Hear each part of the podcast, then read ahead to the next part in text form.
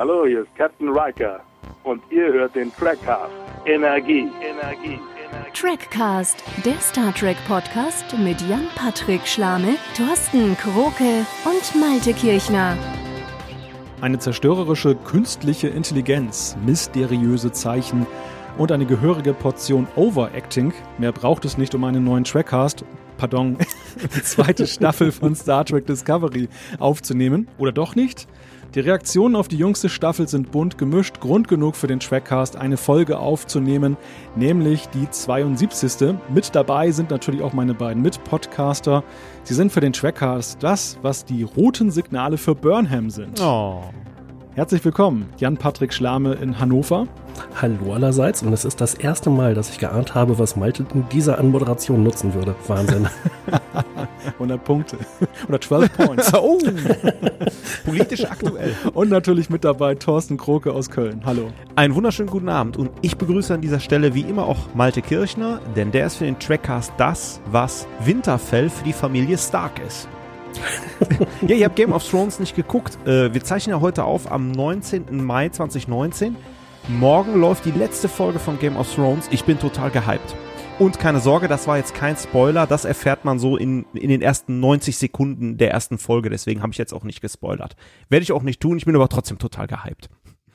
Ich habe diese Anspielung genau wie alle anderen sowieso nicht verstanden. Gott sei Dank bin ich nicht alleine damit. Ich liebe ja so Jokes, die man nach der Sendung erstmal recherchieren muss, um sie zu verstehen.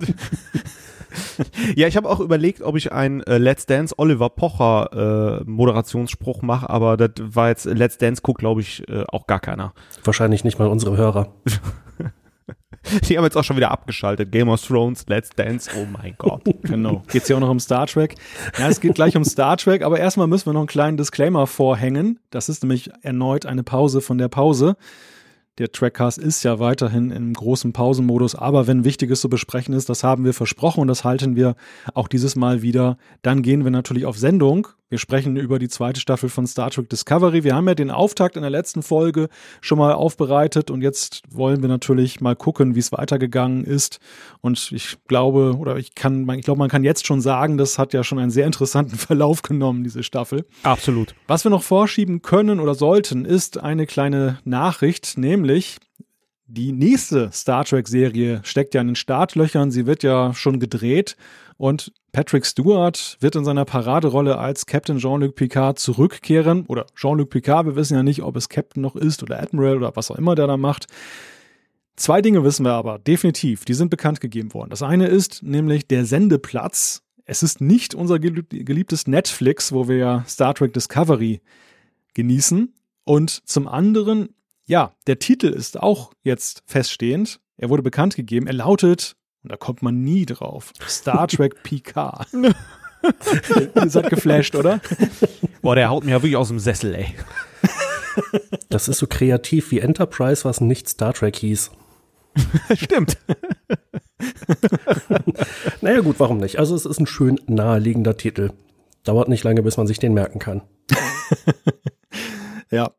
Naja, ich meine, es, es ist ja auch ein bisschen Hoffnung damit verknüpft zumindest für mich. Also die, ich habe mich ja lange gefragt, ist das jetzt so eine Alibi-Geschichte, dass Patrick Stewart in seiner Picard-Rolle zurückkehrt, nach dem Motto am Anfang der Folge ist eine Minute zu sehen und eigentlich handelt die Serie von etwas anderen, mit anderen Herstell Herstellern, mit Darstellern?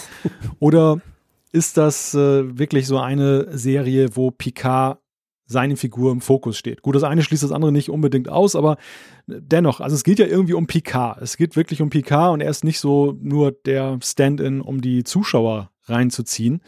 Das ist doch schon mal eine nette Nachricht.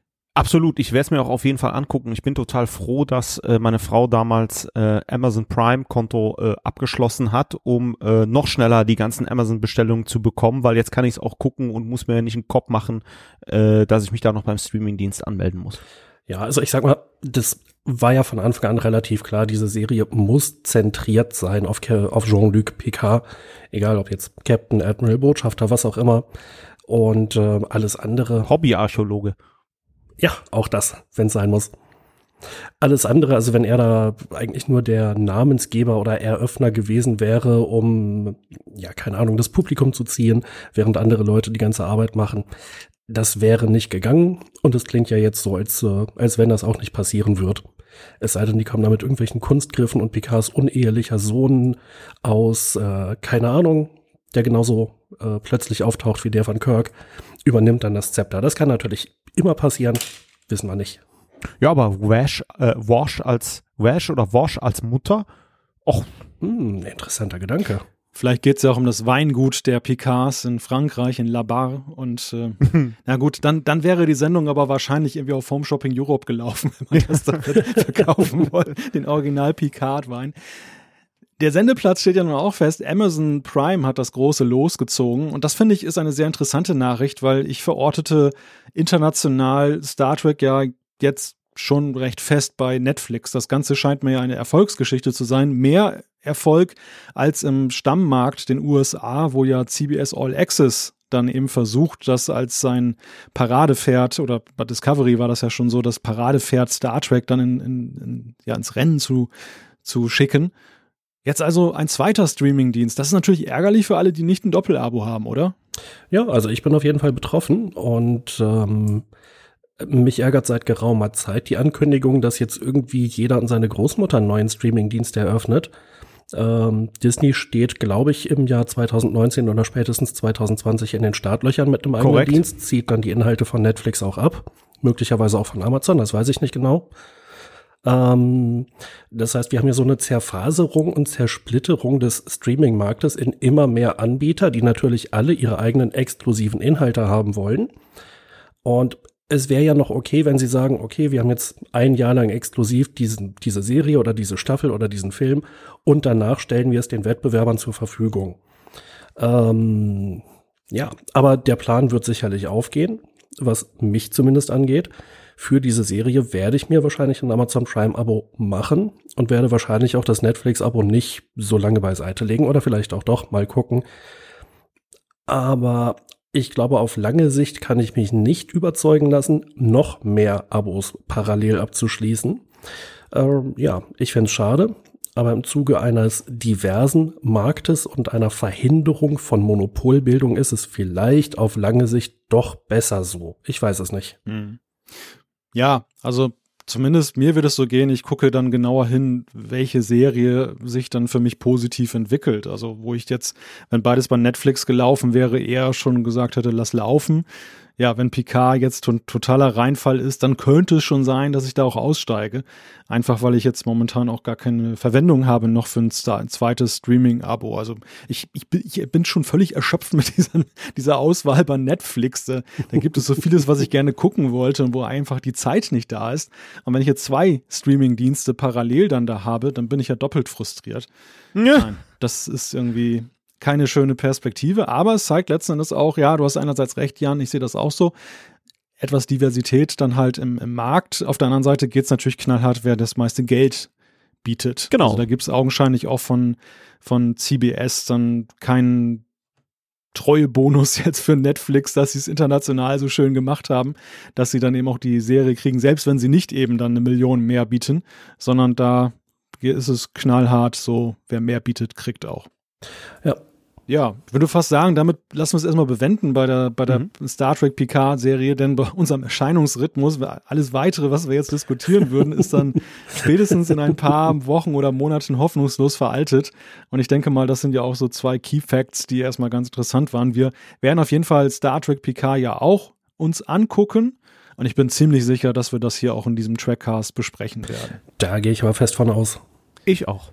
Ja, dann kommen wir gleich mal zu unserem Hauptthema. Aber Thorsten, ich glaube, du wolltest auch noch etwas einflechten. Genau, äh, ich wollte noch einen anderen Podcast äh, erwähnen, ähm, und zwar den Cinema Strikes Back äh, Podcast. Der Alpa, Jonas und Marius äh, machen da einen fantastischen Job, gerade auch äh, die Game of Thrones äh, Folgenbesprechung, aber auch andere nerdige Themen, ähm, wie beispielsweise Harry Potter und andere Franchises werden dort sehr, sehr gut analysiert. Hört mal rein. Ähm, es ist wirklich interessant und ein technisch sehr, sehr, sehr gut gemachter Podcast. Es ist eine Freude beim Zuhören. Fantastische Qualität. Also Grüße an der Stelle und äh, hört mal rein, wer es noch nicht gemacht hat. Sehr erfolgreich geworden in den letzten äh, Wochen und Monaten. Wenn du gesprochen hast, ist mir gerade noch so ein Sinn gekommen, dass ja zwischen Star Trek PK und dem Trackcast auch gewisse Parallelen sind. Also alte Männer, die aber immer noch gut funktionieren. Hey, wir sind noch nicht alt. Ich dachte mir gerade, an der Gage kann es nicht liegen, die Gemeinsamkeit. Nee, und an der, an der schnieken Uniform auch nicht. Ja, ich bin, ich bin wirklich mal gespannt, wie, wie sie das machen. Also wie sie, wie sie auch erklären, dass ein Picard jetzt schon ein gesegnetes Alter erreicht hat. Ich habe jetzt dann die Tage ein Pressefoto gesehen von, von Patrick Stewart, wie er dann da irgendwas rund um die Serie erzählt hat. Und es ist natürlich schon so, man merkt, es sind ein paar Jahre dazwischen, zwischen seinem letzten Auftritt und jetzt der Serie. Ja, Ja, aber genau die Zeit soll ja in der Serie auch vergangen sein, soweit ich gehört habe. Also die, die Frage wäre eher, was macht ein über 80-Jähriger, äh, das Universum zu retten? Was aber allerdings auch eine schöne Überleitung ist zu unserem Hauptthema, denn wenn es darum geht, Dinge gerade zu rücken oder ihnen einen Sinn zu geben, dann äh, ist man ja mittlerweile bei Star Trek äußerst kreativ. Das konnten wir auch in der zweiten Staffel von Discovery sehen. Und ja, wir haben eine ganze Menge zu besprechen. Es gibt den Storybogen, wir haben die Charaktere, wir haben Nebenthemen und deshalb haben wir mal eine etwas andere Form gewählt. Sonst haben wir immer drei Episoden beispielhaft besprochen. Heute gehen wir das mal so ein bisschen themenmäßig durch, weil ich glaube, man kann sagen, bei Discovery ist ja das Storytelling auch so, dass so vieles dann episodenübergreifend dann mhm. zu behandeln ist, dass man gar nicht so stark fokussieren kann auf einzelne Folgen, ohne eben dann doch über das Ganze zu sprechen. Und ja, das ist die, das ist die Staffel des roten Engels. Nicht, nicht der blaue Engel, ne, den man in die Mülltonne wirft, sondern der rote Engel.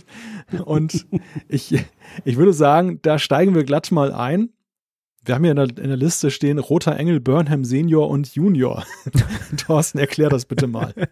ja, das kommt ja von mir ziemlich salopp formuliert. Ähm, ähm, das ist ja sozusagen das bestimmende Thema ähm, in der zweiten Staffel. Das heißt also, äh, der rote Engel, am Anfang rätselt man ja noch rum, was es ist. Und es stellt sich ja im äh, Verlauf der Serie heraus, dass es ein, ähm, ein Raumanzug ist, der durch die Zeit äh, reisen kann und tatsächlich Burnhams Mutter, die tot geglaubt ist, äh, steckt ähm, beim ersten Aufeinandertreffen äh, dahinter. Dann stellt sich aber, und das ist auch schon die Auflösung heraus, dass halt äh, auch Michael Burnham in diesen Anzug schlüpft, um halt äh, die Discovery in einen äh, zu einem anderen Ort, vielleicht auch in eine andere Zeit äh, zu ziehen und sie letztlich auch für viele Ereignisse in der zweiten Staffel äh, verantwortlich. äh, ist. Und deswegen habe ich so salopp gesagt, Burnham, Sen äh, Burnham äh, Senior und Junior, also es sind äh, Mutter und Tochter, die hier Hand in Hand gehen in diesem Zeitanzug und ähm, ja, und eigentlich das bestimmende Thema sind ähm, in dieser Staffel. Und äh, bevor ich gleich mal an euch rübergebe, ähm, das ist so ein bisschen Segen und Fluch zugleich. Mir hat es unglaublich gut gefallen. Das war in der ähm, in der zweiten Staffel dieses Thema haben, die roten Lichter, man forscht, dann so Puzzleteile werden dann äh, gelöst, bis, äh, bis wir Burnhams Mutter treffen, die gar nicht tot ist, aber die Auflösung finde ich dann, also dann war irgendwie klar, dass Burnham da reinsteigt und das hat mich dann irgendwie weniger überrascht als dieses, ähm, dass äh, das Geheimnis gefallen ist. Oder wie habt ihr das erlebt? Wie fandet ihr das? Ja, also anfangs ähm, an äh, einer Stelle hieß es ja, wir haben jetzt irgendwie DNA untersucht und äh, Michael Burnham selber steckt in diesem Anzug. Das war definitiv eine Überraschung. Ähm, auch eine sehr coole Überraschung, wie ich fand. Ähm, in der nächsten Folge steckt ja dann Burnhams Mutter drin.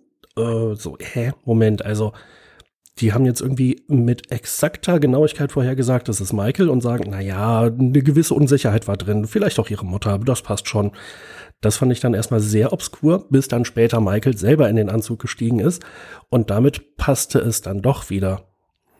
Ähm, ja, war auf jeden Fall sehr interessant, weil natürlich die, dieser Hintergrund von Michael Burnham und den äh, getöteten Eltern ja schon die erste Staffel und den ganzen Charakter mitbestimmt hat. Äh, und insofern, ja, sehr cool, dass das jetzt auch wieder aufgegriffen wird, in, eben auch in so einem wirklich entscheidenden Strang dieser ganzen Geschichte. Hm. Ich, ich persönlich finde es so Fluch und Segen gleichermaßen. Also am Anfang der, dieser zweiten Staffel, als diese Signale auftauchten, und das war ja nun so der große Quest, der zu, der zu lösen war für dieses zweite Jahr, da dachte ich, hm, interessant, mal gucken, was sie da jetzt so einbringen, so mhm. etwas Neuartiges. Ich hatte auch so die Hoffnung, so ein bisschen weg von dem Angestammten der ersten Staffel, weg halt von der ganzen Klingonen-Anbiederungsgeschichte an den Zuschauer, dass man mal jetzt wirklich dann versucht, ganz andere geschichtliche Akzente zu setzen. Und am Ende ist dann halt dann die, die Aufklärung, es kreist wieder um sich selbst. Also dieses riesige Universum, aber es, eigentlich geht es immer nur um Burnham. Und das, das war, das war erstmal im ersten Moment Ernüchterung, aber dann bin ich auch ganz schnell wieder bei Jan, dass ich dann auch dann dachte, naja, aber es ist aber recht gut gemacht. Also es ist eigentlich ganz interessant, dieser Familienaspekt, denn diesen Spannungsbogen hat man ja aufgebaut seit der ersten Staffel. Wir wissen gar nichts über, über Burnhams Hintergrund und das diese zweite Staffel ja auch diese Familienstaffel ist. Spock wird eingeführt, diese familiären Hintergründe werden langsam aufgerollt. Und hier kommt ja dann, ja, ich möchte schon fast sagen, ein wenig unvermutet ja auch, dass dann auch noch dann Burnhams richtige Familie plötzlich ins, ins äh, Spiel reinkommt. Und das Ganze ist auch so verknüpft, dass es durchaus irgendwie eine runde Sache ist. Ich finde, zum Ende hin wird es etwas schwieriger. Also da, den, den, das, ähm, die Logikanzeige geht so langsam runter zum Ende hin. Da muss es dann halt wie, wie so oft, wie schon in der ersten Staffel, sehr schnell gehen. Aber ähm, nee, insgesamt, ja, finde ich, ist das erstmal eine interessante Geschichte, die man da aufgerollt hat. Ja, also ich glaube, Logik ist so ein Thema, das wird uns wahrscheinlich auch noch die, den Rest der Sendezeit heute begleiten. Äh, das ist nicht nur an der Stelle, dass man sich halt Fragen stellt. Also sei es die Frage, warum dreht sich das ganze Universum um Burnham und Burnhams Familie? Ähm, was hat das mit irgendwelchen obskuren Zeitkristallen auf sich? Ah, da gibt es so viele Fragen, die man sich stellen kann. Aber im Alte, du hattest eben gesagt, so das ist in sich schlüssig und in sich, ähm, ja, äh, geschlossen. Den Eindruck hatte ich eigentlich auch, dass es im positiven Sinne zusammenpasst, zusammenfällt. Also nicht äh, ineinander zusammenfällt, sondern es passt. Ähm, und das war einer von vielen Handlungssträngen, wo ich eigentlich fand, doch, ja, in der Gesamtbetrachtung, das haben sie eigentlich echt gut gelöst. Äh, von der Handlung her muss ich mich da anschließen, Jan, äh, deiner Analyse. Das ist äh, wirklich gut gelöst und auch ähm, ja wiederum eine abgeschlossene Sache und nicht ganz so dick aufgetragen wie ein Krieg mit den Klingonen und ein gesamtes Spiel im Universum, was man da aus der Tasche rausholt. Was mich allerdings stört, und da bin ich wieder bei Malte, ähm, dass es ausgerechnet Burnham ist, die das Ganze wieder verursacht und es dreht sich einfach nur um sich selbst. Also ähm, ich das ist so dieser Jäger des verlorenen Schatzes-Effekt von Indiana Jones. Also der Film funktioniert auch ohne Indiana Jones. Und ich meine, Burnham verursacht da die, die roten äh, Lichter und äh, klar, das führt dann alles eins zum anderen, aber äh, hätte, hätte Fahrradkette. Also der Schlüssel ist ja tatsächlich die Folge, das ist glaube ich die vierte, wo die die Sphäre treffen, hätten die die Daten nicht reingeladen, wenn der ganze Murks nicht passiert. Also eigentlich verursachen die sich selbst die Kopfschmerzen da an der Stelle. Und die, dieser, dieser Zeitanzug ist dann halt einfach der Schlüssel, um dem äh, zu entgehen irgendwie. Also was, was ich vielleicht auch noch positiv finde an, an dieser ganzen Geschichte ist, dass sie mutig ist, so komplex zu sein.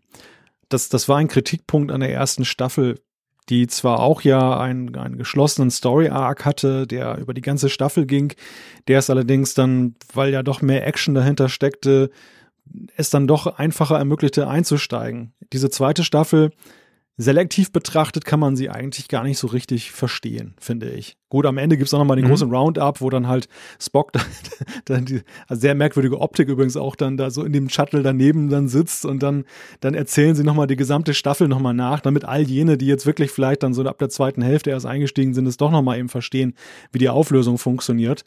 Aber zwischendurch ist es ja schon so, dass man eben auch eine sehr geschlossene Geschichte gemacht hat, die eben sehr viel Kenntnis voraussetzt und um jedes Fragment auch Kenntnis voraussetzt.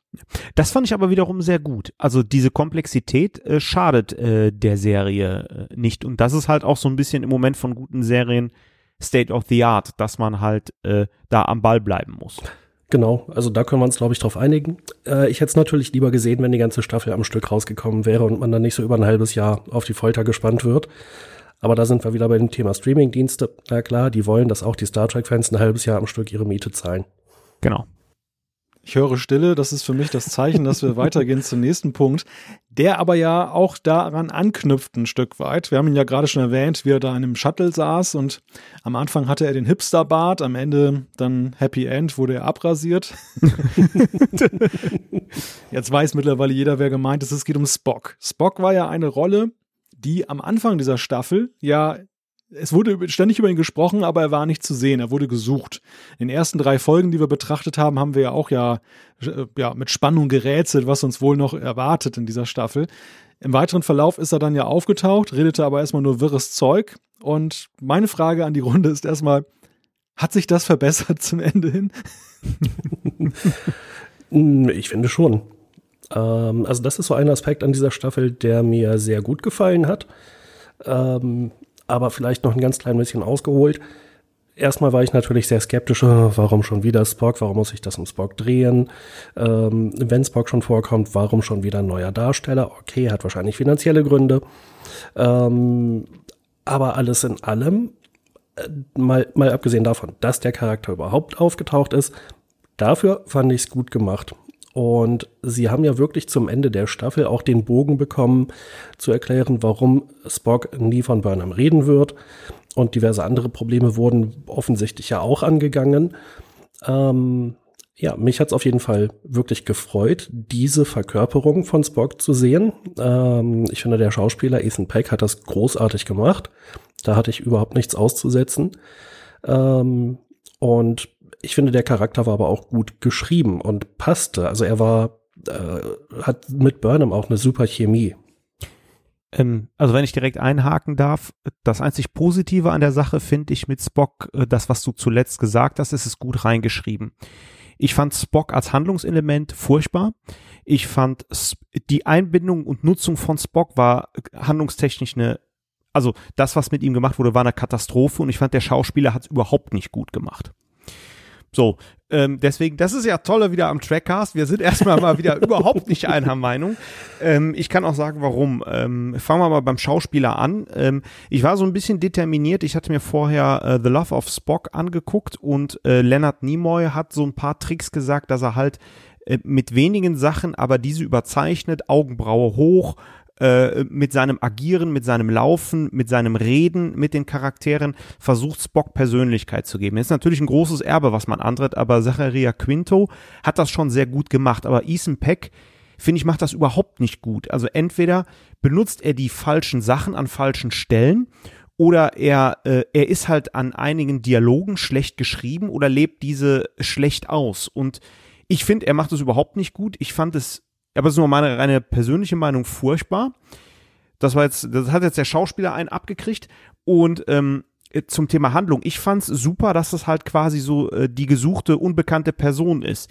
Er war auch noch okay, als er wahnsinnig war, aber nach Talos 4 äh, war Spock äh, einfach da und dann war er schon halb nutzlos, hatte ich den Eindruck. Man musste ihn zwingend einbauen in die, äh, in die Handlung. Zur Auflösung, zum Support von Burnhams Familie und Hintergrund war das okay, aber ich meine, Spock ist absolut ikonisch und das wird der ganzen Sache nicht gerecht. Man benutzt wieder Elemente und hat nichts Neues, Kreatives. Nein, man muss sich auf Spock wieder zurückziehen, um das Ganze zu retten. Und äh, das fand ich überhaupt nicht gut ich glaube, wir sind uns einig, Zack Quinto ist über jeden Zweifel erhaben, der ist ein großartiger Darsteller. Äh, ich sehe gerade, Malte äh, schüttelt den Kopf. Also ich glaube, wir können uns einigen, Leonard Nimoy macht einen sehr guten Spock.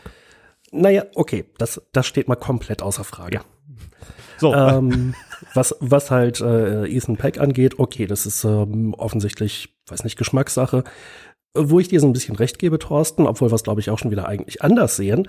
Am Anfang der Staffel, als immer über Spock geredet wurde und sie ihn gejagt haben, dachte ich noch, ja, okay, jetzt wird's aber langsam mal Zeit. Und dann kam noch eine Folge und dann kam irgendwas dazwischen. Dann kam eine Sphäre und dann haben sie ihn wieder nicht gefunden. Und ähm, irgendwann ging mir das echt ziemlich auf den Zeiger. Wie lange dauert's denn jetzt noch?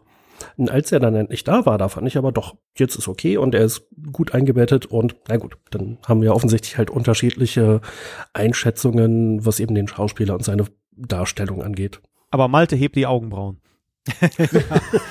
ja, ich, ich, liege so zwischen euch beiden. Also ich bin auf Jans Seite, was die schauspielerische Leistung angeht. Mir, mir hat er viel besser gefallen als Zachary Quinto in den Abrams-Filmen, muss ich Nein. sagen. Doch, ich, ich mag ihn einfach. Es ist einfach so äh, Bauchgefühl, ne? Also wie, wie möchte ich den Spock sehen? Ich fand den Zachary Quinto, der, der hat mich nie überzeugt. Aber ja, es war halt auch Abrams, ne? Das ist sowieso katastrophal. Also gut, beiseite. so so in, inhaltlich bin ich so hin und her gerissen. Äh, Es ist auch wieder dieses Thema mit wie mit der Red Angel Geschichte. Spock ist ja eigentlich schon die richtige Figur. Also am Ende ergibt das ja auch einen Sinn, dass er irgendwo so eine Rolle da spielte, weil das ja nun seine, seine Stiefschwester oder so, oder wie auch immer, seine Adoptivschwester war, die ja dann ihm auch gerade bewusst diese Signale gesendet hat. Am Anfang war für mich ja auch die Frage, warum kriegt er jetzt die Signale? So ein bisschen Burnham-Effekt. Warum geht es jetzt immer Mhm. um diese Charaktere, die sowieso im Fokus stehen? Aber in dem Falle war es ja nun sehr plausibel am Ende hinaus. Schwierigkeiten hatte ich mit so manchen Auseinandersetzungen zwischen Burnham und, und Spock. Das, das war mir manchmal ein bisschen zu aufgesetzt und jetzt müssen wir mal so ein bisschen miteinander streiten und, und am Ende war das, verpuffte das auch mal wieder so und ging dann auch zu sehr in so eine Friede, Freude, Eierkuchen-Haltung zum Ende hin dann über. Das, das war so eigentlich das Problem, was ich hatte. Das ist aber weniger ein Problem mit dem Schauspieler als dann eben mit dem Drehbuch, das dann ja, zum Ende hin dann so wieder in, ins Eilige kam. Am Anfang halt ewig war er nicht aufzu, aufzufinden, dann war er halt plötzlich da. Hat man eine ganze Weile sehr, sehr schleppend mit ihm gearbeitet. Zum Ende hin musste alles ganz, ganz fix gehen. Deshalb halt so eine Position zwischen euch beiden. Wobei, da würde ich ja gerne noch ergänzen, ähm, ich hatte das befürchtet, dass sie irgendwie diesen Konflikt zwischen Michael und Spock aufbauen und immer größer machen und man dann denkt, hä, wie, das war der Konflikt? Und eigentlich fand ich aber, doch, das haben sie gut gelöst. Das war, ich fand es tatsächlich plausibel, ähm, was da so zwischen denen steht und was aber auch irgendwie die Missverständnisse waren und warum sie sich dann auch vertragen haben. Also merke, das nächste Mal, wenn wir Jan besuchen, mal so ein Schachspiel durch den Raum werfen. 3D-Schach, bitte. Das muss dann, äh, muss ich bis dahin nur noch bauen. Und wir müssen uns wie Jan beide den Bart wachsen lassen, Malte. ja, den hat Jan ja schon. Er hat ja schon den Ja, ja. Spock-Bart. ja aber wenn's, wenn's dann kurz bevor es ins Restaurant geht, rasieren wir den wieder ab. Kein Problem, dass wir da sind, ist der nachgewachsen. Punkt Nummer drei in der Liste. Die KI aus der Zukunft. Vielleicht mal vorausgeschickt, steile These. Ich habe es mehrfach in dieser Staffel gedacht. Ich, ich traute mich fast nicht, es hier laut auszusprechen. Aber habt ihr auch mal so dran gedacht, dass das irgendwie so nach Borg riecht? Ja, absolut.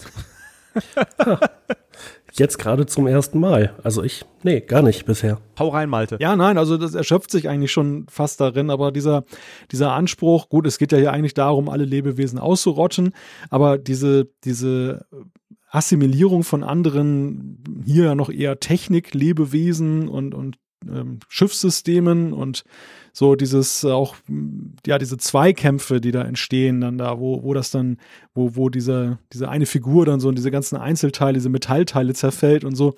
Da dachte ich natürlich auch gleich an diese Nanosonden und es gibt so vieles, wo ich so halt den, den Verdacht hatte, das könnte jetzt so eine Art Neuerfindung der Borg sein. Ähnlich den Klingonen. Natürlich nicht jetzt eins zu eins, aber eben, dass man dann guckt, man nimmt so etwas, was beliebt war in Star Trek, erfindet es an der Stelle neu, macht eine ganz neue Optik, wie sie heute halt möglich ist, und verpackt das in die Serie. Da musste ich echt ein paar Mal dran denken. Ja, äh, das war auch für mich so ein bisschen äh, Borg äh, 0.9 oder die Beta-Borg, bevor die 1.0 irgendwie äh, veröffentlicht wird, äh, wo man auch die organischen Sachen dann komplett assimiliert. Aber äh, deins klingt auch schlüssig, dass das so ein bisschen ein anderer Aspekt ist mit dem mit den heutigen Mitteln. Wobei auf der anderen Seite, ähm, ich habe es mir dann immer so schön geredet und habe dann gesagt, na ja, ähm, die Borg wollen ja alles assimilieren in ein großes Kollektiv. Die KI war ja die KI, also als, äh, äh, als Single hier an der Stelle, die ja für sich handeln wollte und irgendwie Wissen aufsaugen und die Galaxis beherrschen wollte. Deswegen, das war dann schon irgendwie ein ähm, Unterschied. Nichtsdestotrotz ähm, fand ich es ganz interessant, mal ähm, grundsätzlich äh, wie bei den Borg, das ist ja das, was das so verstörend macht, so einen Gegner zu haben, der nicht äh, das pure Böse als Einzelperson ist, sondern tatsächlich äh, ein, eine Bedrohung, die nicht so äh, direkt fassbar ist. Natürlich ging das Ganze dann mit äh, auf Leland und Sektion 31 und so weiter über, ähm, damit man auch da wieder einen Antagonisten hatte. Aber trotzdem fand ich die Bedrohung und wie es halt eingeführt worden ist, da, äh, ich weiß gar nicht, welche Folge das war, ähm, ich glaube, die fünfte Folge äh, schon, äh, fand ich äh, ganz gut. Oder das war die siebte Folge. Ich bin mir nicht mehr ganz, äh, äh, ganz sicher. Äh, ganz parat habe ich es zugegebenermaßen gerade auch nicht. Ich schwanke da auch so ein bisschen. Auf der einen Seite ist das durchaus spannend, mal eben naja, einen Bösewicht zu haben, der mal auch verkörpert wird durch eine Person, aber grundsätzlich irgendwie so ein körperloses Ding. Ähm, das ja. ist einfach mal ein schöner Kontrast zu eben dieser Verkörperung des Bösen, die wir ja auch bei Star Trek so oft gesehen haben. Auf der anderen Seite tue ich mich immer so schwer mit so ich weiß nicht, esoterischen KIs, die irgendwie das Universum beherrschen oder die Menschen ausrotten wollen. Sehr schön formuliert. Äh, das ist jetzt auch so ein Science-Fiction-Thema. Das ist echt ein bisschen abgenutzt und auch wenn, ah, korrigiert mich, ich glaube, Stephen Hawking noch ungefähr ein Jahr vor seinem Tod vor KI gewarnt hat. Oder war es jemand anders gerade in der Zeitgeschichte? Also es gab auf jeden Fall durchaus markante Leute, die vor nicht allzu langer Zeit gesagt haben, KI ist echt ein Problem. Das, da kommt was auf uns zu. Da müssen wir uns heute Gedanken machen, wie wir das gelöst kriegen. Aber so wie eben diese KI bei Star Trek war, fand ich sie auch wieder zu, ja, zu allgemein, zu unpersönlich, zu motivlos. Oder, oder ich konnte nicht nachvollziehen, was das Motiv war. Ja, also was, was das die Sache noch so ein wenig rettet, zumindest in dieser zweiten Staffel, ist ja, dass am Ende eigentlich noch viele Fragen offen bleiben und unbeantwortet und man kann noch anknüpfen und daran damit weitermachen. Jetzt vielleicht in Zukunft, dass diese KI doch noch mal eine Rolle spielt und, und was eigentlich jetzt so in der Zukunft da der Hintergrund dieser ganzen Geschichte ist. Es, es bleibt ja im Gegensatz zu den Borg ähm, bisschen noch spannend und ist nicht so ganz entmystifiziert worden. Aber grundsätzlich, Jan, bin ich bei dir. Also auf der einen Seite halt ist es halt interessant, mal so anorganisch dann auch einen Gegner zu haben. Jetzt nicht immer nur so die verschiedenen Spezies, mhm. die gegeneinander antreten. Auf der anderen Seite ist das so, so eine Leimfalle für Star Trek-Autoren, dass wenn irgendwie sowas in Sachen Technik und Dystopie geht, dass sie dann gleich immer so diesen ultimativen Ansatz dann wählen. Das ist immer so gleich so ein Endzeitkampf und irgendwie finde ich so, so Übergegner auch, die dann mit dem man sich auch gar nicht mehr identifizieren kann. Das macht sie so ein wenig langweilig. Ich, ich mochte immer ganz gerne Gegner in Star Trek, die auch Motive hatten, die man irgendwie auch noch verstehen konnte und ja, die nicht absolut. einfach nur böse sind. Das fand ich im Übrigen auch, aber da werdet ihr mir wahrscheinlich widersprechen, ganz reizvoll an Dr. Tolian Soren in, in Generations. Ja, habe ich auch gerade dran gedacht. Absolut gutes Beispiel. Weil, weil der, also der hatte, der, das war zwar ein richtiger, richtiger Bösewicht, der sah ja auch böse aus, weil Malcolm McDowell ja die Paradebesetzung dann auch war für so einen Bösewicht. Aber zugleich fand ich, hatte der halt so echt so ein menschliches Motiv. Also es gibt diese eine Schlüsselszene da auf Veridian, Veridian 3, wo dann Picard und, und Soren sich gegenüberstehen und es dann halt um seine Familie geht. Und das macht ihn so unglaublich menschlich und, und, und nicht, man kann es nicht entschuldigen, dass er Millionen tot schickt dafür, aber auf der anderen Seite kann man seine Beweggründe irgendwo nachvollziehen. Und das, und das finde ich, fehlt halt immer mal wieder bei anderen Gegnern und auch bei dieser KI, die dann irgendwie sehr abstrakt bleibt. Der nächste ist übrigens Gul Dukat bis so Ende der fünften Staffel, Anfang der sechsten äh, Staffel bei DS9. Den, äh, das kann man auch nachvollziehen, was der da tut. Der ist nicht abgrundtief böse, sondern der ist motiviert. Ja. Und äh, wie ich ja finde, übrigens äh, Lore in Descent. Auch wenn er schon ein böser Bösewicht ist, aber trotzdem hat er ja seine Beweggründe da an der Stelle. Mhm. Ja, das stimmt. Also, ich meine, KI ist einfach äh, so ein Thema, einfach, dass wir durch Algorithmen bestimmt werden, immer mehr äh, ob wir es wollen oder nicht, ähm, welchen Versicherungstarif wir kriegen, ob wir ein Darlehen kriegen, äh, ob wir einen Handytarif kriegen. Ähm, teilweise weichen, glaube ich, die Preise bei Online-Händlern ab, je nachdem, wer es betrachtet und wann man es betrachtet. Äh, diese Steuerung durch Algorithmen, durch, wenn man sagen will, KI, das ist echt eine Sache, die interessant und spannend ist. Und da ist es halt irgendwie langweilig, bei Star Trek wieder so ein ultimativ Bösewicht zu haben. Ähm, so ähnlich wie Skynet bei Terminator, alles ausrotten oder alles beherrschen. Warum? Ja, weil, äh, weil muss spannend sein. Ja, John Connor. Who's the action fool? Gib mir deine Sonnenbrille. Ja. oh ja, da krieg ich ja jetzt noch eine Gänsehaut. Einer der besten Filmintros aller Zeiten. Vor allen Dingen auch mit äh, Back to the Bone im Hintergrund. Ich will deine Kleidung, deine Stiefel und dein Motorrad. Ja. Das passt ja sehr gut zum nächsten Thema, was wir uns aufgeschrieben haben. Das musst du jetzt erklären, wie das Ja, zusammenpasst. Diese total coolen schwarzen Klamotten. Ah, Genau wie beim Terminator. Die Rede kann natürlich nur sein von Sektion 31. Ja, hier muss ich sagen, Discovery hat mir ja Sektion 31 kaputt gemacht, ne? Ja. Können wir, glaube ich, einfach so einen Punkt hintersetzen und Thema durch, oder? ja, das, das Naja, könnte fast. Man. Ich meine, die, die haben da eine Flotte von Schiffen. Hallo? Ich meine, Sektion 31 kennt, okay, das ist halt nur wieder später, aber das ist wirklich der Geheim, Geheim, Geheimbund. Die wissen noch nicht mal selber, dass es sie gibt. Ja, ja, und hier ist es ein offenes Geheimnis, wenn überhaupt schon ein Geheimnis. Und das ist so eine Parallelorganisation zur Sternenflotte. Das ist einfach eine Nummer zu groß. Ja. Also ich finde auch so diese, diese Kampfsituation, wo dann aus allen Richtungen immer mehr Sektion 31 Ja. Schiffe kommen. Man hat sich eher daran gewundert in dem Moment, dass die Sternenflotte überhaupt etwas zu sagen hatte die ganze Zeit. Ja.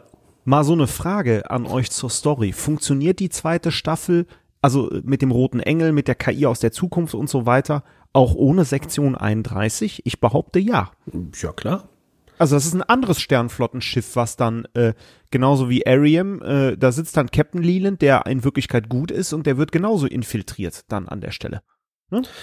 Ja, also es ist ja die Rede von äh, immer wieder von Control, von diesem Programm oder Mhm. dieser KI, die eben für Sektion 31 da irgendwie alles steuert und deswegen in so einer mächtigen Position ist, um dann von dieser KI aus der Zukunft übernommen zu werden, wenn ich es richtig auf dem Schirm habe.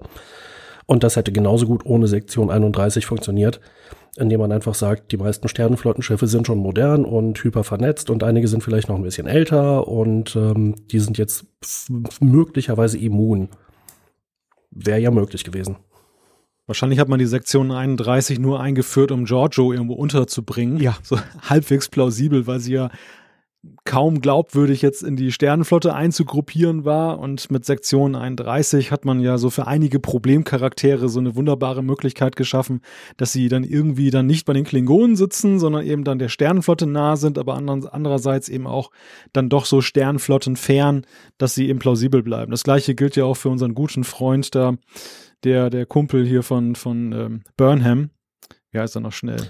Ash. Ash, genau, der, der ja auch so zwischen den Welten unterwegs ist und da mit Sektion 31 ja auch so eine, so eine Obhut hat.